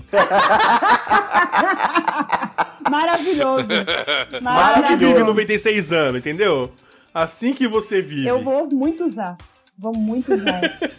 e aí, aqui, só pra encerrar as minhas histórias, porque são todas muito rapidinhas, mas só pra encerrar, porque essa eu acho que é uma história que tem que ter, porque como única representante feminina, é a única pessoa que passa. Não, tem o Daniel, pô.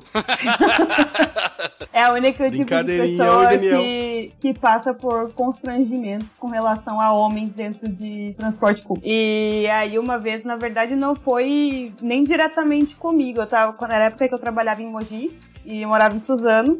Aí peguei o ônibus dos estudantes lá pra ir pro trabalho. Aí eu consegui um lugar pra sentar, sentei e tal. E aí, em determinado ponto mais à frente, já não tinha mais lugar pra sentar. E o pessoal tava de pé no, no corredor do ônibus. Aí tinha uma menina que tava bem perto da barra da. Assim, perto da porta do meio do ônibus, sabe? Aquela porta que tem no meio. Ela tava bem perto daquela barra ali.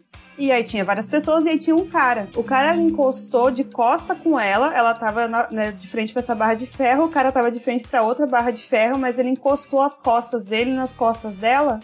E aí ele colocou a mão pra trás, assim, pra colocar a mão na bunda dela. Filha da puta. E aí ela tava claramente incomodada, mas dava pra ver que ela era muito tímida. Porque, mano, se era comigo, eu tinha feito um escarcel naquele ônibus que, que não ia, não ia, o cara ia sumir dali. E ela ficou quieta. E aí ela começou meio que sair mais pro lado e o cara começou a seguir ela. Tipo, ela ia se movimentando dentro do ônibus, ele ia indo atrás. Aí eu peguei. Mano, eu tava possuída já da vida. Eu disse, o que, que eu vou fazer, né, mano?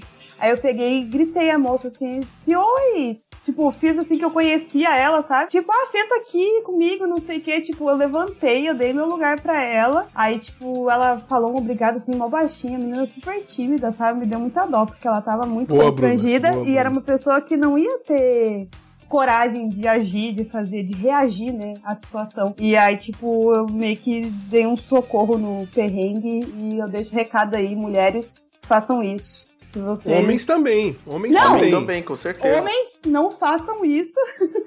Começando É, homens não façam isso que o cara fez e façam isso que a Bruna fez. Não, você contando esse relato já me deu uma raiva aqui, mano. Fiquei nervoso aqui já. Mano, eu fiquei com muita raiva aquele dia. O cara nojento, ceboso. Eu lembro daquela cara dele com vontade de socar ele, só de lembrar. Mas, assim, outras mulheres também, porque a gente sabe que tem muita gente que não tem coragem de tomar uma atitude, assim, é, fica constrangido, tem, é muito tímido, enfim, a pessoa fica envergonhada da situação e acaba não fazendo nada. Então, se você você é outra mina e não quiser também fazer um escarcel, faz que você conhece a mina, se você perceber alguma situação assim, chama ela pra perto e tal. Se a pessoa tá se sentindo incomodada, ela vai, ela vai entender que aquilo ali é um tipo, ela tá me socorrendo. Nossa, Bruna, pode parabéns aí pela sua atitude. Fica de exemplo, né? Pessoal também que tiver esses tipo de causos aí do, em relação a ó, perrengues metropolitanos, manda pra gente, conta essa história aqui, sua experiência. Nosso Instagram, arroba podcast, underline até, underline, segunda, underline hora. Ordem. Ordem? Até segunda hora. Os links estarão na descrição desse, desse podcast. Pode mandar pra gente suas experiências aí, suas considerações a respeito disso, tá bom? Estação Guaianazes. Acesso ao Sparta!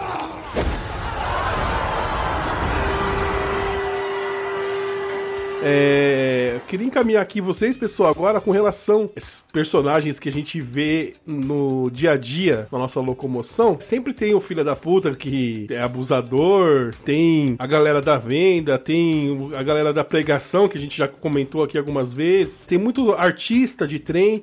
Então eu queria que vocês falassem aí o que, que vocês têm de, de percepção, o que, que vocês já viram de mais diferente em relação a isso, o que vocês acham de legal nessas coisas. Cara, tem as figuras icônicas do trem, né, cara? Sempre tem o pregador, a gente tem o vendedor, a gente tem aquele ser que passa jogando bilhetinho no seu colo. Nossa. Tem. Mano. Tem também, mano, uma espécie que ela é meio que desconhecida dos caras, que é o. que é aquelas minas que ficam. Ela tem um nome, tem uma denominação que eu não me lembro agora. Mas são as minas que os caras ficam vendendo. Mula? As mulas, exatamente. tem também esse ser mitológico aí do trem que são as mulas. E não é só mina, né? Tem os caras. Como é que funciona isso? É mais ou menos assim. Tem o cara, uma retinha lá que fica vendendo as paradas no trem. Aham. Só que muitas vezes, se ele tem um estoque muito grande ali, ele deixa numa parte estratégica, porque se Ah, vier o sim. guarda, ele se arromba, né? Aham. E as mulas, elas são as minas que, tipo, moiou, veio o rapa, a mina cata os bagulho e já foge, tá ligado? Então tem esse tipo de ser mitológico aí também, aí, tipo um unicórnio do, do trem. Unicórnio do trem. Então você tem essas várias é, personas aí do transporte metropolitano. E eu sofri bastante com isso aí, porque eu tenho, uma, tenho um pentagrama no meu pulso tatuado. E eu já fui vítima muitas vezes dessa figura aí que é o pregador, né? Ele sempre me escolhia. Era eu começava a segurar no- na barra de ferro ali pra poder me manter equilibrado dentro do trem ali. O cara via minha tatuagem, pronto, mano. Eu era ali. A alma que ele ia salvar do dia era eu. Né? Então o cara já vinha me perguntar o que, que era isso. O próprio Lucifere. O que tá acontecendo na sua vida pra você ter feito isso? Por que que você renegou o Salvador? Mano, já, o cara já queria me conjurar de Jesus ali pra poder benzer eu. Era... Conjurar Jesus. Só um pó de tijolo, sal, sete velas. Bum, Jesus Cristo, pregadão. Cara, era direto essa porra desse negócio. Depois eu, eu criei uma técnica lá que eu andava com um elástico no bolso. E aí quando eu entrava dentro do trem, se eu tivesse com manga comprida, eu esticava ela e botava elástico por cima, só pra ela não cair e a tatuagem não ficar à mostra, mano. Você tem que se defender, cara. Tinha que me defender aí dos guerreiros de Jeová, porque eles são implacáveis. Daniel? Cara, isso me fez lembrar uma vez que eu estava no- é, num ponto de ônibus. E aí eu sentei no ponto de ônibus para esperar o ônibus para ir para casa. E eu olhei assim no, no banco, tinha um isqueiro. E no isqueiro tinha uma foto de uma mulher de biquíni. E aí eu pensei por um momento em pegar o isqueiro e levar pra mim. Só que aí tinha essa figura conhecida ali do, do bairro, da região ali, que era uma, uma, uma senhora crente só que ela também não estava em plenas faculdades mentais, ela andava com a Bíblia chacoalhando em cima da cabeça dela, assim, pregando, e às vezes ela falava uns palavrão, então você já dava pra ver que não tava tão legal, né? Como que pregação com palavrão, cara? que diferente era isso. estranho, era estranho, ela não, não, não era normal.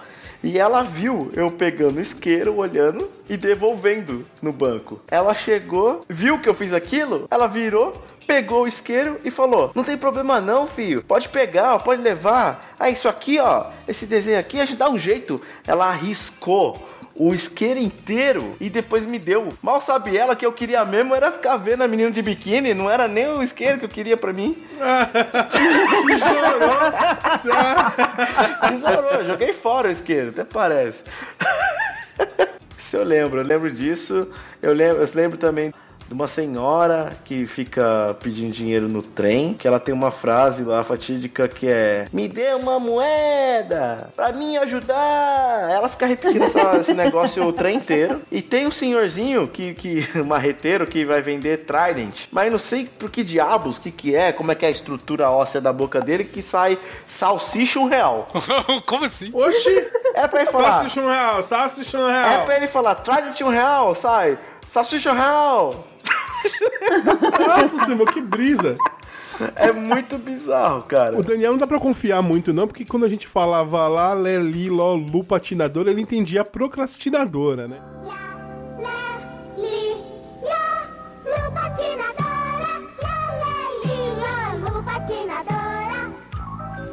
É, eu entendi a Lu procrastinadora. Então, ele não é uma pessoa muito confiável em relação a isso. Caralho.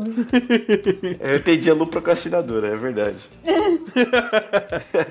PV, muita, muita figurinha carimbada em Uberlândia? Aqui a gente tem muitas. Aqui a gente tinha uma senhora que chamava Xuxa do Terminal, né? Que era uma mulher, que era uma senhora que usava o cabelo igual da Xuxa, que pegava na bunda do, das pessoas tal. Tem o. Tinha o código de barras, que era um cara. Uma micro camisa que mostrava os braços assim. E a tatuagem parecendo um código de barras, e ficava contando dinheiro, notas de 100 dentro do ônibus. Cara, ridículo. Depois eu até vou mandar a foto dele pra vocês aí, os vídeos. A gente tem as subcelebridades uberlandenses, do né? terminal foi o auge. Fora as outras figuras, né, já citadas aqui. Mas ah, os artistas, por exemplo, quero deixar uma ressalva. Pelo menos os artistas, eles tentam mostrar o trabalho dele para outras pessoas para ganhar oportunidades aí, uma participação em alguma coisa, enfim. Os artistas eu os defendo, mas essa turva aí que incomoda os passageiros, geralmente eu não costumo defender. Sim, sim. A parte de artista é muito legal, tem uma galera que faz, tá fazendo muito freestyle ali, rap freestyle no trem, eu acho da Sim, hora. tem as batalhas de rap nos terminais de ônibus também, que eu acho bem da hora, né? E às vezes aqui em Uberlândia tem, não sempre, mas é, algumas vezes. Tem o 8 Mile uberlandense. Não, que agora o PV falou que eles têm a Xuxa do terminal. Aqui tem um Xuxa doidinho que anda nos ônibus. É um homem esse. Mas é o biruta dos ônibus, o Xuxa. Todo mundo conhece. Os motoristas não querem nem parar no ponto quando ele tá, porque ele quer entrar e fica causando, sabe? Aqueles... Ele é uma pessoa que tem problemas, obviamente, né? Mas aí, sei lá, cara, não sei por que, que ele anda solto na rua, assim, as pessoas, tipo, a família, não sei, acho que deixa ele dar o rolê dele e ele sai por aí querendo entrar nos ônibus. O Xuxa quer a moedinha, fica pedindo moedinha, é o doidinho da. É o das linguista, moedas. igual o linguista de Suzana, vai dar, dá um real aí, com um papinho. um É, real. tipo isso, só que ele fala que quer moedinha. Linguiça. O Xuxa, quer, o Xuxa quer moedinha. E fica tentando entrar nos ônibus. Aí os motoristas ficam sempre receosos de parar o ônibus se ele tá. Eu não esqueço até hoje que eu era criança uma vez, tava sentada assim no ônibus. E aí o Xuxa entrou no ônibus.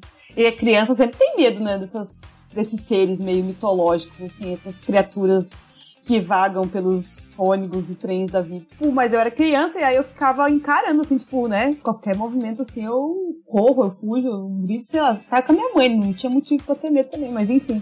E aí eu fiquei fitando ele. Mano, eu juro por Deus que ele tirou a meleca do nariz e comeu. Eca, que nojo! Ah! Eu tenho um nojo tão grande de lembrar Nossa. disso. Imagina de enxergar. E isso era criança. E eu senti muito nojo. E Cada vez que eu olho pra ele, até hoje ele vagando pelas ruas, e às vezes eu vejo ele, eu lembro daquela cena, me dá uma revolta no estômago. Isso aí é rico em colágeno. Não, credo. Mano do céu. Nojento. É, tem uma história de um cara que pedia que ele tinha. A, a- Ah, minha mãe me falou isso. Que tinha um cara que ele vivia pedindo no trem, anos e anos pedindo no trem. E aí teve uma vez que uma mulher se levantou e falou: Não ajuda não, ele é safado! Ele tem quatro, cinco casas de aluguel, esse filho da puta! Ele é mentiroso, não sei o que. Mano, a galera começou a conhecer ele porque a história espalhou. O cara sumiu, velho. O cara tinha casas e casas de aluguel e pedia dinheiro no trem, cara, todo dia. Complementar, É né? assim que ele lucrativo, né? Conseguiu comprar as casas dele, olha aí, viu como vem? Nossa, tinha um outro cara que ele dava o golpe da perna machucada em fachada, que ele colocava um pedaço de bife assim, aí ficava lá, ah, me ajuda, minha perna tá zoada. Ah, esse aí é o senhor, o senhor Trombose, esse aí. É, então. É o Esse aí senhor eu acho que eu lembro dele. Esse aí eu já Sempre vi. Já. tem os fila da puta. Eu gosto dos caras que dançam, cara que vem com o microfoninho, faz música mesmo. Nossa, adoro, adoro, adoro, adoro, adoro. Os caras com o pandeirinho que fica constrangendo os Faria Libers. Os repentistas, né? Puta, é muito maravilhoso, cara. Repentista constrangendo o Faria Limer. É, tem bastante, tem bastante. É um ponto de encontro cultural ali também, né? Isso é verdade. É, a gente também encontra aí, galera, no, no, no grande shopping trem, enquanto o guarda não vem.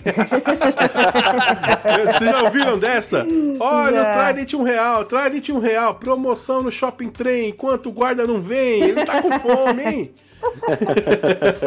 Inicialmente, né, o que vocês pensam a respeito dessa prática do, do marreteiro? Não sei se aí na, na área de vocês de Uberlândia também tem isso daí. É, deve ter, mas tem marreteiro de rua, né, na verdade? Ah, sim, aqui o, em Uberlândia o ambulante tá praticamente em extinção. No ônibus não pode vender. E também. O que que acontece? No- nas ruas também está sendo proibido, principalmente nessa época de pandemia, porque não tem alvará nem nada. Aqui já não tem tanto quanto nas metrópoles, né? Como São Paulo, Porto Alegre, as outras metrópoles citadas aí. Aqui é muito comum, aqui é muito comum ter um ambulante dentro do trem, né? Inclusive, eu curto, porque, cara, bate às vezes aquela fominha, você tem, bate um, pega um amendoinzinho ali, um, um salgadinho. De nuts. Ah, então eu já tenho um contraponto aqui, cara. Eu curto, mas eu acho que a quantidade de marreteiro, sei lá, é tipo gismo. Jogaram água nessas porra, mano. Tem muito marreteiro agora. E aí. Você vê que cresce proporcionalmente ao seu desemprego, né, cara? Porque É, é, uma fonte. Sim, não, Porque eu- não eu adianta concordo. nada você, não adianta nada você criar lei que você proíbe isso, sendo que você não cria oportunidade para aquele cara arrumar um trampo. Ou às vezes aquela prática acaba dando mais lucro do que ele se matar num trampo aí onde ele vai ter que pagar muito imposto, vai ter que se deslocar horas e horas, e no trem tá pra cima pra baixo, tá ali. Às vezes a pessoa opta, né? Até pode se ter um rendimento maior. Eu concordo que é um meio de sustento ali, é uma forma de você estar sobrevivendo, né, na verdade. Mas, cara, existem momentos, como momentos de pico, que Sim, sim, a galera ex- exagera, essa né? galera acaba sendo mal educada, sabe? Acaba. Já é muito difícil de você estar ali, já parado, todo mundo pressionando um outro. Você tem que dar o marreteiro licença, quer o né? espaço É dele pra ele passar. Então é só isso, cara. Eu acho que, claro que o horário de pico é o melhor pra eles, né? É o melhor pra eles venderem, né? E eu também, imaginando, quando eu voltava de, do, do trabalho, às vezes eu tava com fome, não comi nada, o marreteiro me salvava, entendeu? É, de manhã, putz, tô com um bafinho aqui, vinha o marreteiro do salsicha lá, vendeu Trident. Falei, porra, Ah, o barreteiro do Salsicha vendeu o Trident. É, ele salvava a Maravilhoso. vida. Ele salvava a nossa vida. Só que fica de uma forma muito descontrolada. E às vezes incomoda muito, porque então, o, o trem, é como eu falei, ele tem aquele movimento dele, aquele barulhinho que é algo que a gente conhece como xogodó, né? E eh, normalmente a gente tá cansado, a gente quer tirar uma paia, daqui a pouco vem um cara gritando lá, Trident um real! Pô, você toma aquele puta susto, né? E, e tira o seu soninho ali, a sua paia, né? Mas assim, é. É, faz É parte, a vida, né? né, Cê- do. Como nosso PV diz, do brasileiro médio, Né, né? que eu ia falar que a gente, o pessoal, a gente não, o pessoal que tá no trem, né, tá voltando do ganha-pão e os caras tão fazendo o ganha-pão deles. Exatamente, né? E vocês já adquiriram já algumas coisas, Caio? Cara, uma vez eu fui salvo porque eu sou movido à música, né? Eu ouço música o tempo todo, sem pausas. E eu tinha esquecido meu fone, cara. E escutar conversa de velha falando sobre novela e nego falando sobre futebol. O povo falando da vida dos outros. Ou aqueles filha da puta que ficava com o celular no. Cara, teve uma época que tinha um celular de pescoço, tá ligado? O cara pendurava o celular no pescoço e botava a música no último volume, assim, geralmente música merda, pra variar, né? E aí eu comprei um fone de ouvido daqueles bem boqueta lá, que ele durou umas cinco faixas, tá ligado? Depois ele já abriu o bico. Foi pra casa do caralho, mas eu comprei isso aí. Eu comprava o chocolatinho lá, o moranguete, moranguete um real. Comprava também cerveja. Quando eu tava numa sexta-feira muito injuriado, eu comprava cerveja mesmo, foda-se. Salvava pra caralho. Eu já, já consumi algumas coisas assim, cara. Eu fico meio triste porque é um comércio clandestino que fica alimentando outros meios ilícitos aí. Talvez roubo de carga, produção de material de segunda qualidade que talvez envolva mão de obra escrava ou mão de obra explorada e tal. Mas Mas assim, é... o buraco deve ser muito mais embaixo, tá ligado? Não tem como a gente. Pode sim ter a questão de, de roubo de carga e tudo mais, mas tem muita galera que conhece, muito distribuidor, né? Muito distribuidor de produto próximo ao vencimento, ou até não, até os produtos de distribuidores de doce mesmo. Que você- vê os marteiros trocando ideias sobre isso, né? ah, Sim, pe- mas- peguei em tal lugar. É, o produto paraguaio. Mas um não anula o outro, né? É, um não anula o outro, cara. Pode ser que tenha isso também, mas pode ser que não tenha. Aí você vê muita criança trabalhando nesse meio também, Sim. tá ligado? É, isso aí é complicado, né? É, então, tipo, tem dois lados da moeda. Tem um lado do cara que trabalha lá pra, pra tirar o sustento dele porque ele não tem oportunidade e tal, mas também tem um lado meio obscuro da parada aí que envolve criança, sabe? Que pode estar envolvendo roubo de carga, esse tipo de coisa aí, então. Ou gente com produto até mesmo zoado, né? E daí também tem a questão da proteção, mesmo que os órgãos têm da gente, né? Por, por isso que tenta, às vezes, proibir, né? É, então, a gente não consegue chegar num consenso nisso aí, acho que não tem uma unanimidade se é bom ou se é ruim. Nem tem como, Mas- eu acho, né? A fazer essa análise como, é, né, é muito profundo isso. É, o submundo não fiscalizado, a gente dificilmente vai conseguir ter uma conclusão certa sobre o que pode ser e o que pode não ser. Mas que salva a fominha, salva a fominha. Salva, e tanto que salva que eu já cheguei a comprar umas 10 trufas de uma moça que era bombeira e tava querendo. Ela tá. Enquanto ela tava tentando ser contemplada lá, passar em concurso pra atuar como bombeira, que ela já tinha feito todos os cursos dela, né? eh, Ela queria casar também. Então ela tava juntando dinheiro, vendendo trufa. E, e ela contou a história dela, eu fui lá comprar umas 10 trufas e não me arrependi que era muito gostoso. É o corre do brasileiro, parceiro. É o corre do Brazuca, mano. E aí, o PV, alguma opinião em relação a isso? Já comprou algum item de ambulante e te salvou ali, alguma coisa? Cara, eu adoro o- os ambulantes aqui, porque é o seguinte, o meu avô, é, ele é ambulante, ele é, ele é aposentado, tipo, já tem casa tal, de aluguel, essas coisas, ele não precisa dessas coisas, mas, ele continua batalhando, trabalhando, porque mesmo com mais de 70 anos, ele, ele não desiste da... Não desiste, quer continuar trabalhando pra se manter, como fala, com a mente lúcida e tudo mais. Ótimo. Mas assim, falando dos outros ambulantes em si, eu geralmente sempre comprei produtos, produtos que eu precisei e tal. Melhores até do que que você compra no shopping, essa- essas coisas. E os alimentos, dependendo, tem al- alguns ambulantes que, que tem alimentos de confiança. Por exemplo, não posso ver um ambulante vendendo cocada que eu compro porque é um dos meus doces favoritos. E brigadeiro também. Então, direto eu sempre compro, mas eu aprecio com moderação. Não é todo mundo que. Não é sempre, né? mas eu sempre aprecio. não tem nenhum ambulante que vende pão de queijo? Como assim, cara? Cara, em Belo Horizonte tem. Quando eu fui pra BH, galera vende um pão de queijo, uma coisa assim.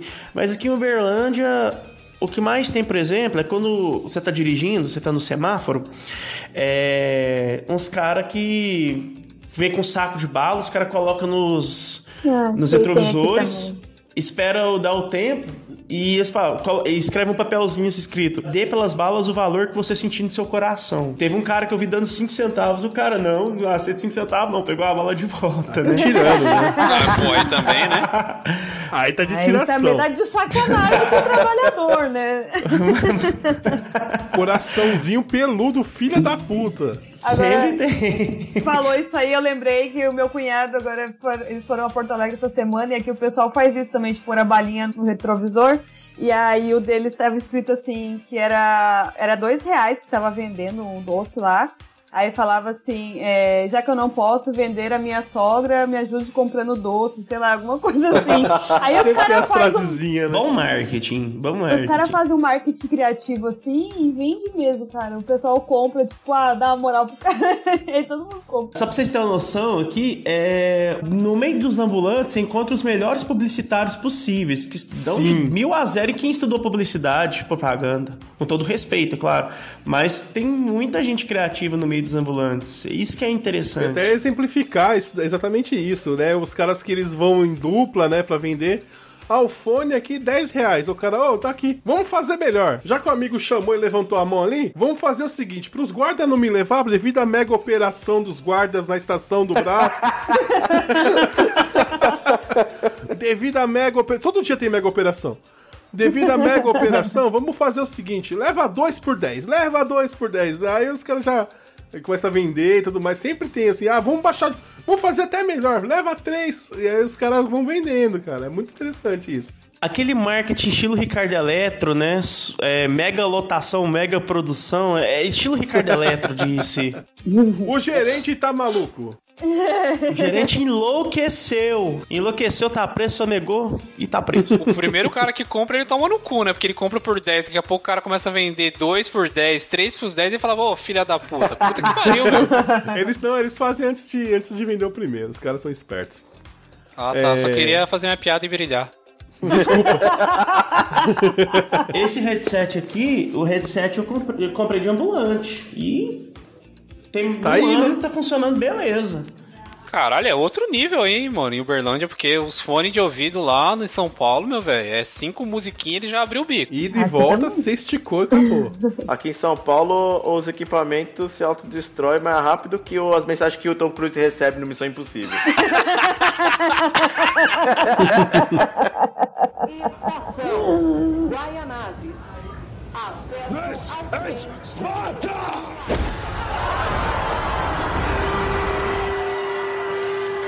Ai, caramba. Galera, vamos encaminhando já pro, pro final aqui. Eu acho, não, eu acho que eu, eu vou deixar pro Caio apresentar esse tema, que eu, eu achei muito legal a concepção que ele fez a respeito da, da, da gente imaginar os meios de transporte. Hum, sim, sim, cara. Vamos abrir a nossa mente, expandir os horizontes aí do, da nossa psique. E eu queria que a gente idealizasse. Eu queria só que a gente fizesse uma prática aí de um exercício da gente tentar idealizar meios maravilhosos de como seria o transporte ideal pra gente. assim. Ó, só pra gente poder exemplificar esse exercício aí, eu queria que no transporte ideal existisse um medidor de odores aí. Então, tipo, o cara chegou fedendo a CC, pinga, bafo, ou tem cara de que gosta de peidar, ele já não entra.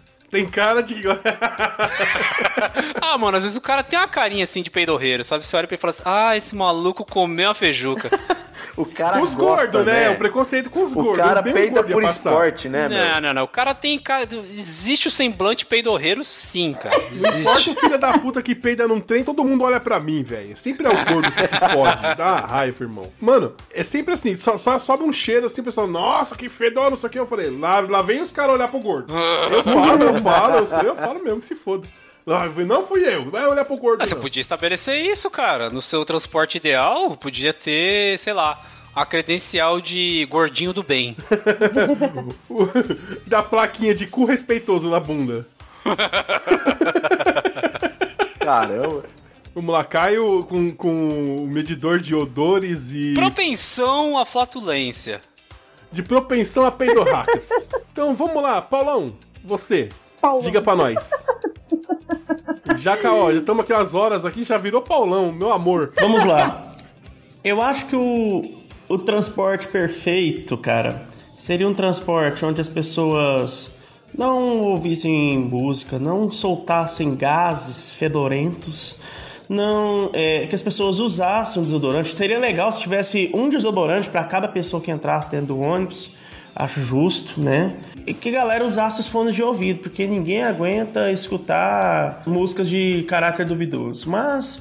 Não, eu entre- quero mais no lúdico. Aí você tá falando realmente assim, aí isso é o, esse é o perfeito, esse é o mundo perfeito, é o mundo perfeito. Mas tá muito simples, eu quero, eu PV. quero, eu quero imaginação. Você falou que tivesse desodorante pra cada um. Já imaginei o pessoal entrando de braço aberto, dando pirueta e os aerosol do lado, assim, ó. Sacou? Tem que E dar você entra na loja, tem o álcool gel, você entra e ó, PV, ó, vai pro lúdico. Imagina só, cada vez que a pessoa colocar a música no celular, o assento dela ejeta ela assim, ó. Sai. É, ser- seria ótimo se a pessoa colocasse música no celular, também acontecesse isso. Mas assim, que tivesse principalmente é, o número da capacidade exato. Infelizmente, no transporte público as pessoas se into... é, o, o sistema público não tá nem aí. Galera mete gente igual lá, pra entupir igual lata de sardinha. Às vezes, às vezes não é nem a questão do, do, do número de pessoas vezes trans, é, versus transporte também, mas a, é, a locomoção né, dos- da- das empresas dos grandes centros pra perife- periferia, né? Fica a crítica social aí, tá ligado? E se houvesse um transporte em Uberlândia que tivesse a entrega de pão de queijo de graça, assim? Pô, seria o transporte perfeito. Pão de queijo, uma pinguinha, um café, enfim, chapéuzinho de paia. o chapéuzinho de paia é a um, cereja do um bolo. transporte que a gente pegasse assim, pô, o mineiro ia adorar. Que tocasse o hino do Cruzeiro, com todo respeito. Opa! é um grande clube na cidade. Cidade que mora que dentro mora do dentro meu coração. coração. Todo respeito aos ouvintes atleticanos, mas é, eu sou cruzeirense, tô na Série B e tô aí firme e forte. Mas, assim, seria, seria bem agradável. Mas que as pessoas é, começassem a mudança a partir delas, né? Tivesse o bom senso e a empatia com os outros, com as demais pessoas, tenha melhor higiene, respeitar o limite do outro, enfim. Mas isso é uma utopia, podemos dizer. E que os caras respeitassem as minas, né? Dentro do ônibus, principalmente. E quem visse alguma coisa escrota, alguma atitude, alguém tendo uma atitude escrota dentro do ônibus, principalmente, por favor, denunciem ou se denunciar não for importante, gritem ou metam a porrada na pessoa. É isso aí. Bruna? Ah, mano, eu tava pensando numa coisa bem nessa parada aí que ele falou agora por causa da história que eu contei lá, das minas passando esses perrengues dentro do transporte público. Ah, eu tava pensando em alguma coisa que. algum tipo de sensor, de alarme, de algum bagulho assim, que a hora que o cara ficasse de pau duro dentro do trem, do ônibus, alguma coisa, soasse umas sirenes assim, tipo, né, fazer um escândalo dentro do negócio. Não precisa nem Ah, não, é- não, isso aí é problemático. Como já dizia Skylab, doutor, quando eu tô assim do nada, assim, aqui, sentado, sem fazer nada, o meu pau fica duro. Não é bexiga cheia, não é mulher penada. Não é mulher penada? Não é penada, é alma. Não é penada, é tesão e espírito. É uma ereção sobrenatural. Há essa, uma cara. vibração no trem que estimula a- a- as coisas. Cara, eu pensei em várias coisas aqui. Bom, em, em expor os chatos, né, de plantão, eu imaginei que, de certa forma, conseguir iluminar o trem, por exemplo, o trem ou o ônibus. Diminuir a iluminação e ter tipo um holofote que aponta pra pessoa fazendo ela passar vergonha. Então, assim, é de alguma forma fazer a pessoa passar a vergonha, que eu acho que é bem eficaz, pelo menos pra aquele momento. E se tivesse dentro do transporte do coletivo aí uma espécie de gás na atmosfera que ficasse numa coloração diferente em volta de alguém que peida? Cara, seria incrível. Ficar aquele. Imaginou o cara dar um peido? É igual aquele produto de piscina, né? Que o pessoal mija fica azul. Imaginou, mano, o cara com a aura verde assim em volta dele. Os caras, filha da puta, você que peidou, não acredito, mano. Ótimo, ótimo. Então, ótimo. agora sim, tipo, você tinha é, falado sobre o. Como seria também um meio de transporte, né? Cara, eu acho que todo mundo já pensou nisso, mano. Seria incrível se ah, essas empresas desenvolvessem aí uma tecnologia de teletransporte. Só que eu fiquei. Só que é muito complexo, porque não é só ter um portal. Tem que ter um portal direto pro destino. E são vários destinos, sacou? Então eu já pensei, as pessoas entram num vagão específico e aí esse vagão e aí, sei lá, o trem, o trem meio que se lo- locomove mesmo para um portal inteiro. Não, minto, assim, ó, todo mundo entra no trem. E o trem passa por um portal que ele já vai para outra estação. Eu pensei nisso. E desce quem quer, tipo, Mas isso aí é o que acontece normalmente, né? não, mas ele Chama estação. Não, mas, é- mas vai ser como um... Esse portal chama estação. Não, mas ele não vai andar todo aquele caminho. Seria mais como um buraco de minhoca. Aonde ele só. ele já vai aparecer na outra estação. Tipo de Entendeu? volta pro futuro. Pegou a velocidade, abriu o portal. uf. É, sem essa velocidade toda, o portal já tá aberto, entendeu? Ah, então é. É, tá, é, ele, o trem vai passar inteiro pelo portal e aí ele vai estar na outra estação. Desce quem tá, quer estar ali. Ia diminuir muito mais o tempo porque ele ia direto em cada estação. Outro que eu pensei seriam como se fossem portas. A galera vai em fila, só que ela tem que ir, por exemplo, se eu tô em, em Guaianazes, eu quero ir pro Brás. Não, eu tô em Guaianazes, só que eu quero ir lá pra pra Faria Lima. Eu teria que, em vez de eu pegar um portal que vai direto pra lá, porque seriam muitas portas, muitos portais, eu vou pro Brás. entendeu? E aí do Brás eu tenho a bodeação. Eu vou, entendeu? Não. Entendeu? Não. Eu vou otimizar a sua ideia. Você tem um, algum, algum tipo de pager, um celular, ou você no celular ajustasse a sua, dire- o seu destino. E aí, o portal mais próximo, você entra no portal principal. Quando você passou pelo portal principal, você pum, tá lá no lugar Isso que é interessante também, isso também é interessante. Só que eu acho que as baldeações devem existir ainda, entendeu? Meu Deus do céu. Você, você, É, porque é assim, tipo ó, É Portal, né? O tortura? jogo é o são jogo muitos Portal. locais, são muitos lugares, entendeu? Simão, lúdico, velho. Não precisa pensar em logística, cara. Eu acabei de imaginar um gás que colore o cara que peidou, mano. Mas é lúdico, essa porra não existe, O mano. tipo, o tipo de tra- não, o tipo de transporte que eu queria. Eu queria a chave em qualquer lugar do Lock and Key. Você enfia a chave na porta da sua casa e aí você visualiza o lugar pra onde você quer ir, você virou a chave, pá, tá lá dentro do lugar. Ótimo. Sem logística Ótimo. eu não Era consigo, eu não funciono. Vai, vai- você vai bugar com outra pessoa. Eu tenho ah, certeza desa- disso. desaparata, Simão. Não, pô, é no porta, Harry Potter, cara, é desaparata. É só isso. pra somar a esse bando de ideia maluca, eu acho que devia ter um realmente um, um poder que quando você manda alguém ir a puta que pariu, ela vá mesmo.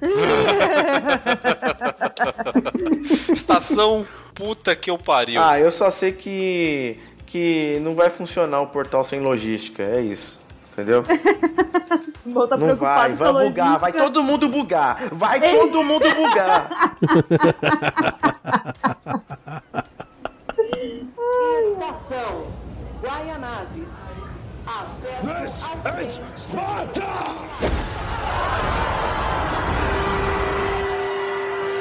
Então, galera, vou ter que me ausentar agora. Galera que vai dormir, eu tô na área, então tô falando um pouco alto. Mas eu agradeço muito a participação aqui com o pessoal do Até Segunda Ordem. Foi demais, foi incrível. Eu tô dando muita risada aqui. E é isso aí. Em breve a gente tá junto aí. Pode contar comigo para mais collabs quando preciso. E é nóis, tamo junto. Valeu, obrigado. E aquele abraço bem mineiro com direito a pão de queijo e café cajubá. Tô fazendo merchandising aqui, mas é isso aí.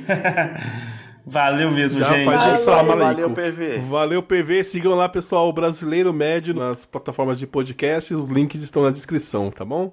Bem, amigos, espero que tenham gostado do show. Estaremos aqui na próxima semana com mais meia hora de riso e seu amigo Pica-Pau.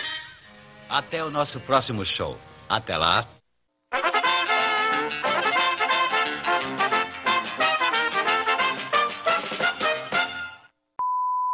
Fazer aqui. Áudio Bruna. Áudio Caio. Áudio Simão. Áudio Dinei. Aqui ainda não foi. Eu tô tentando conectar e não foi. Já vai pro make-off. Achei boa. O que você tá fazendo, Dinei? O que você tá inventando aí já? Ah, não, para, Ednei. Meu nome é Tony, eu construí um instrumento para falar, para me expressar, para protestar. Meu nome é Tony, eu construí um instrumento para falar, para me expressar, para protestar. Tá, Dinei, esse aí você comanda. O que, que você tá rindo, Caio? Pau tá na mão do Dinei. Pau tá na mão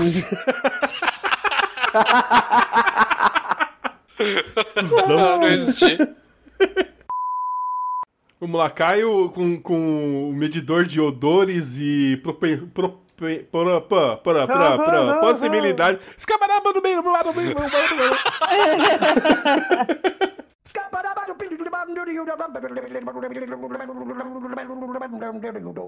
I'm a scat man.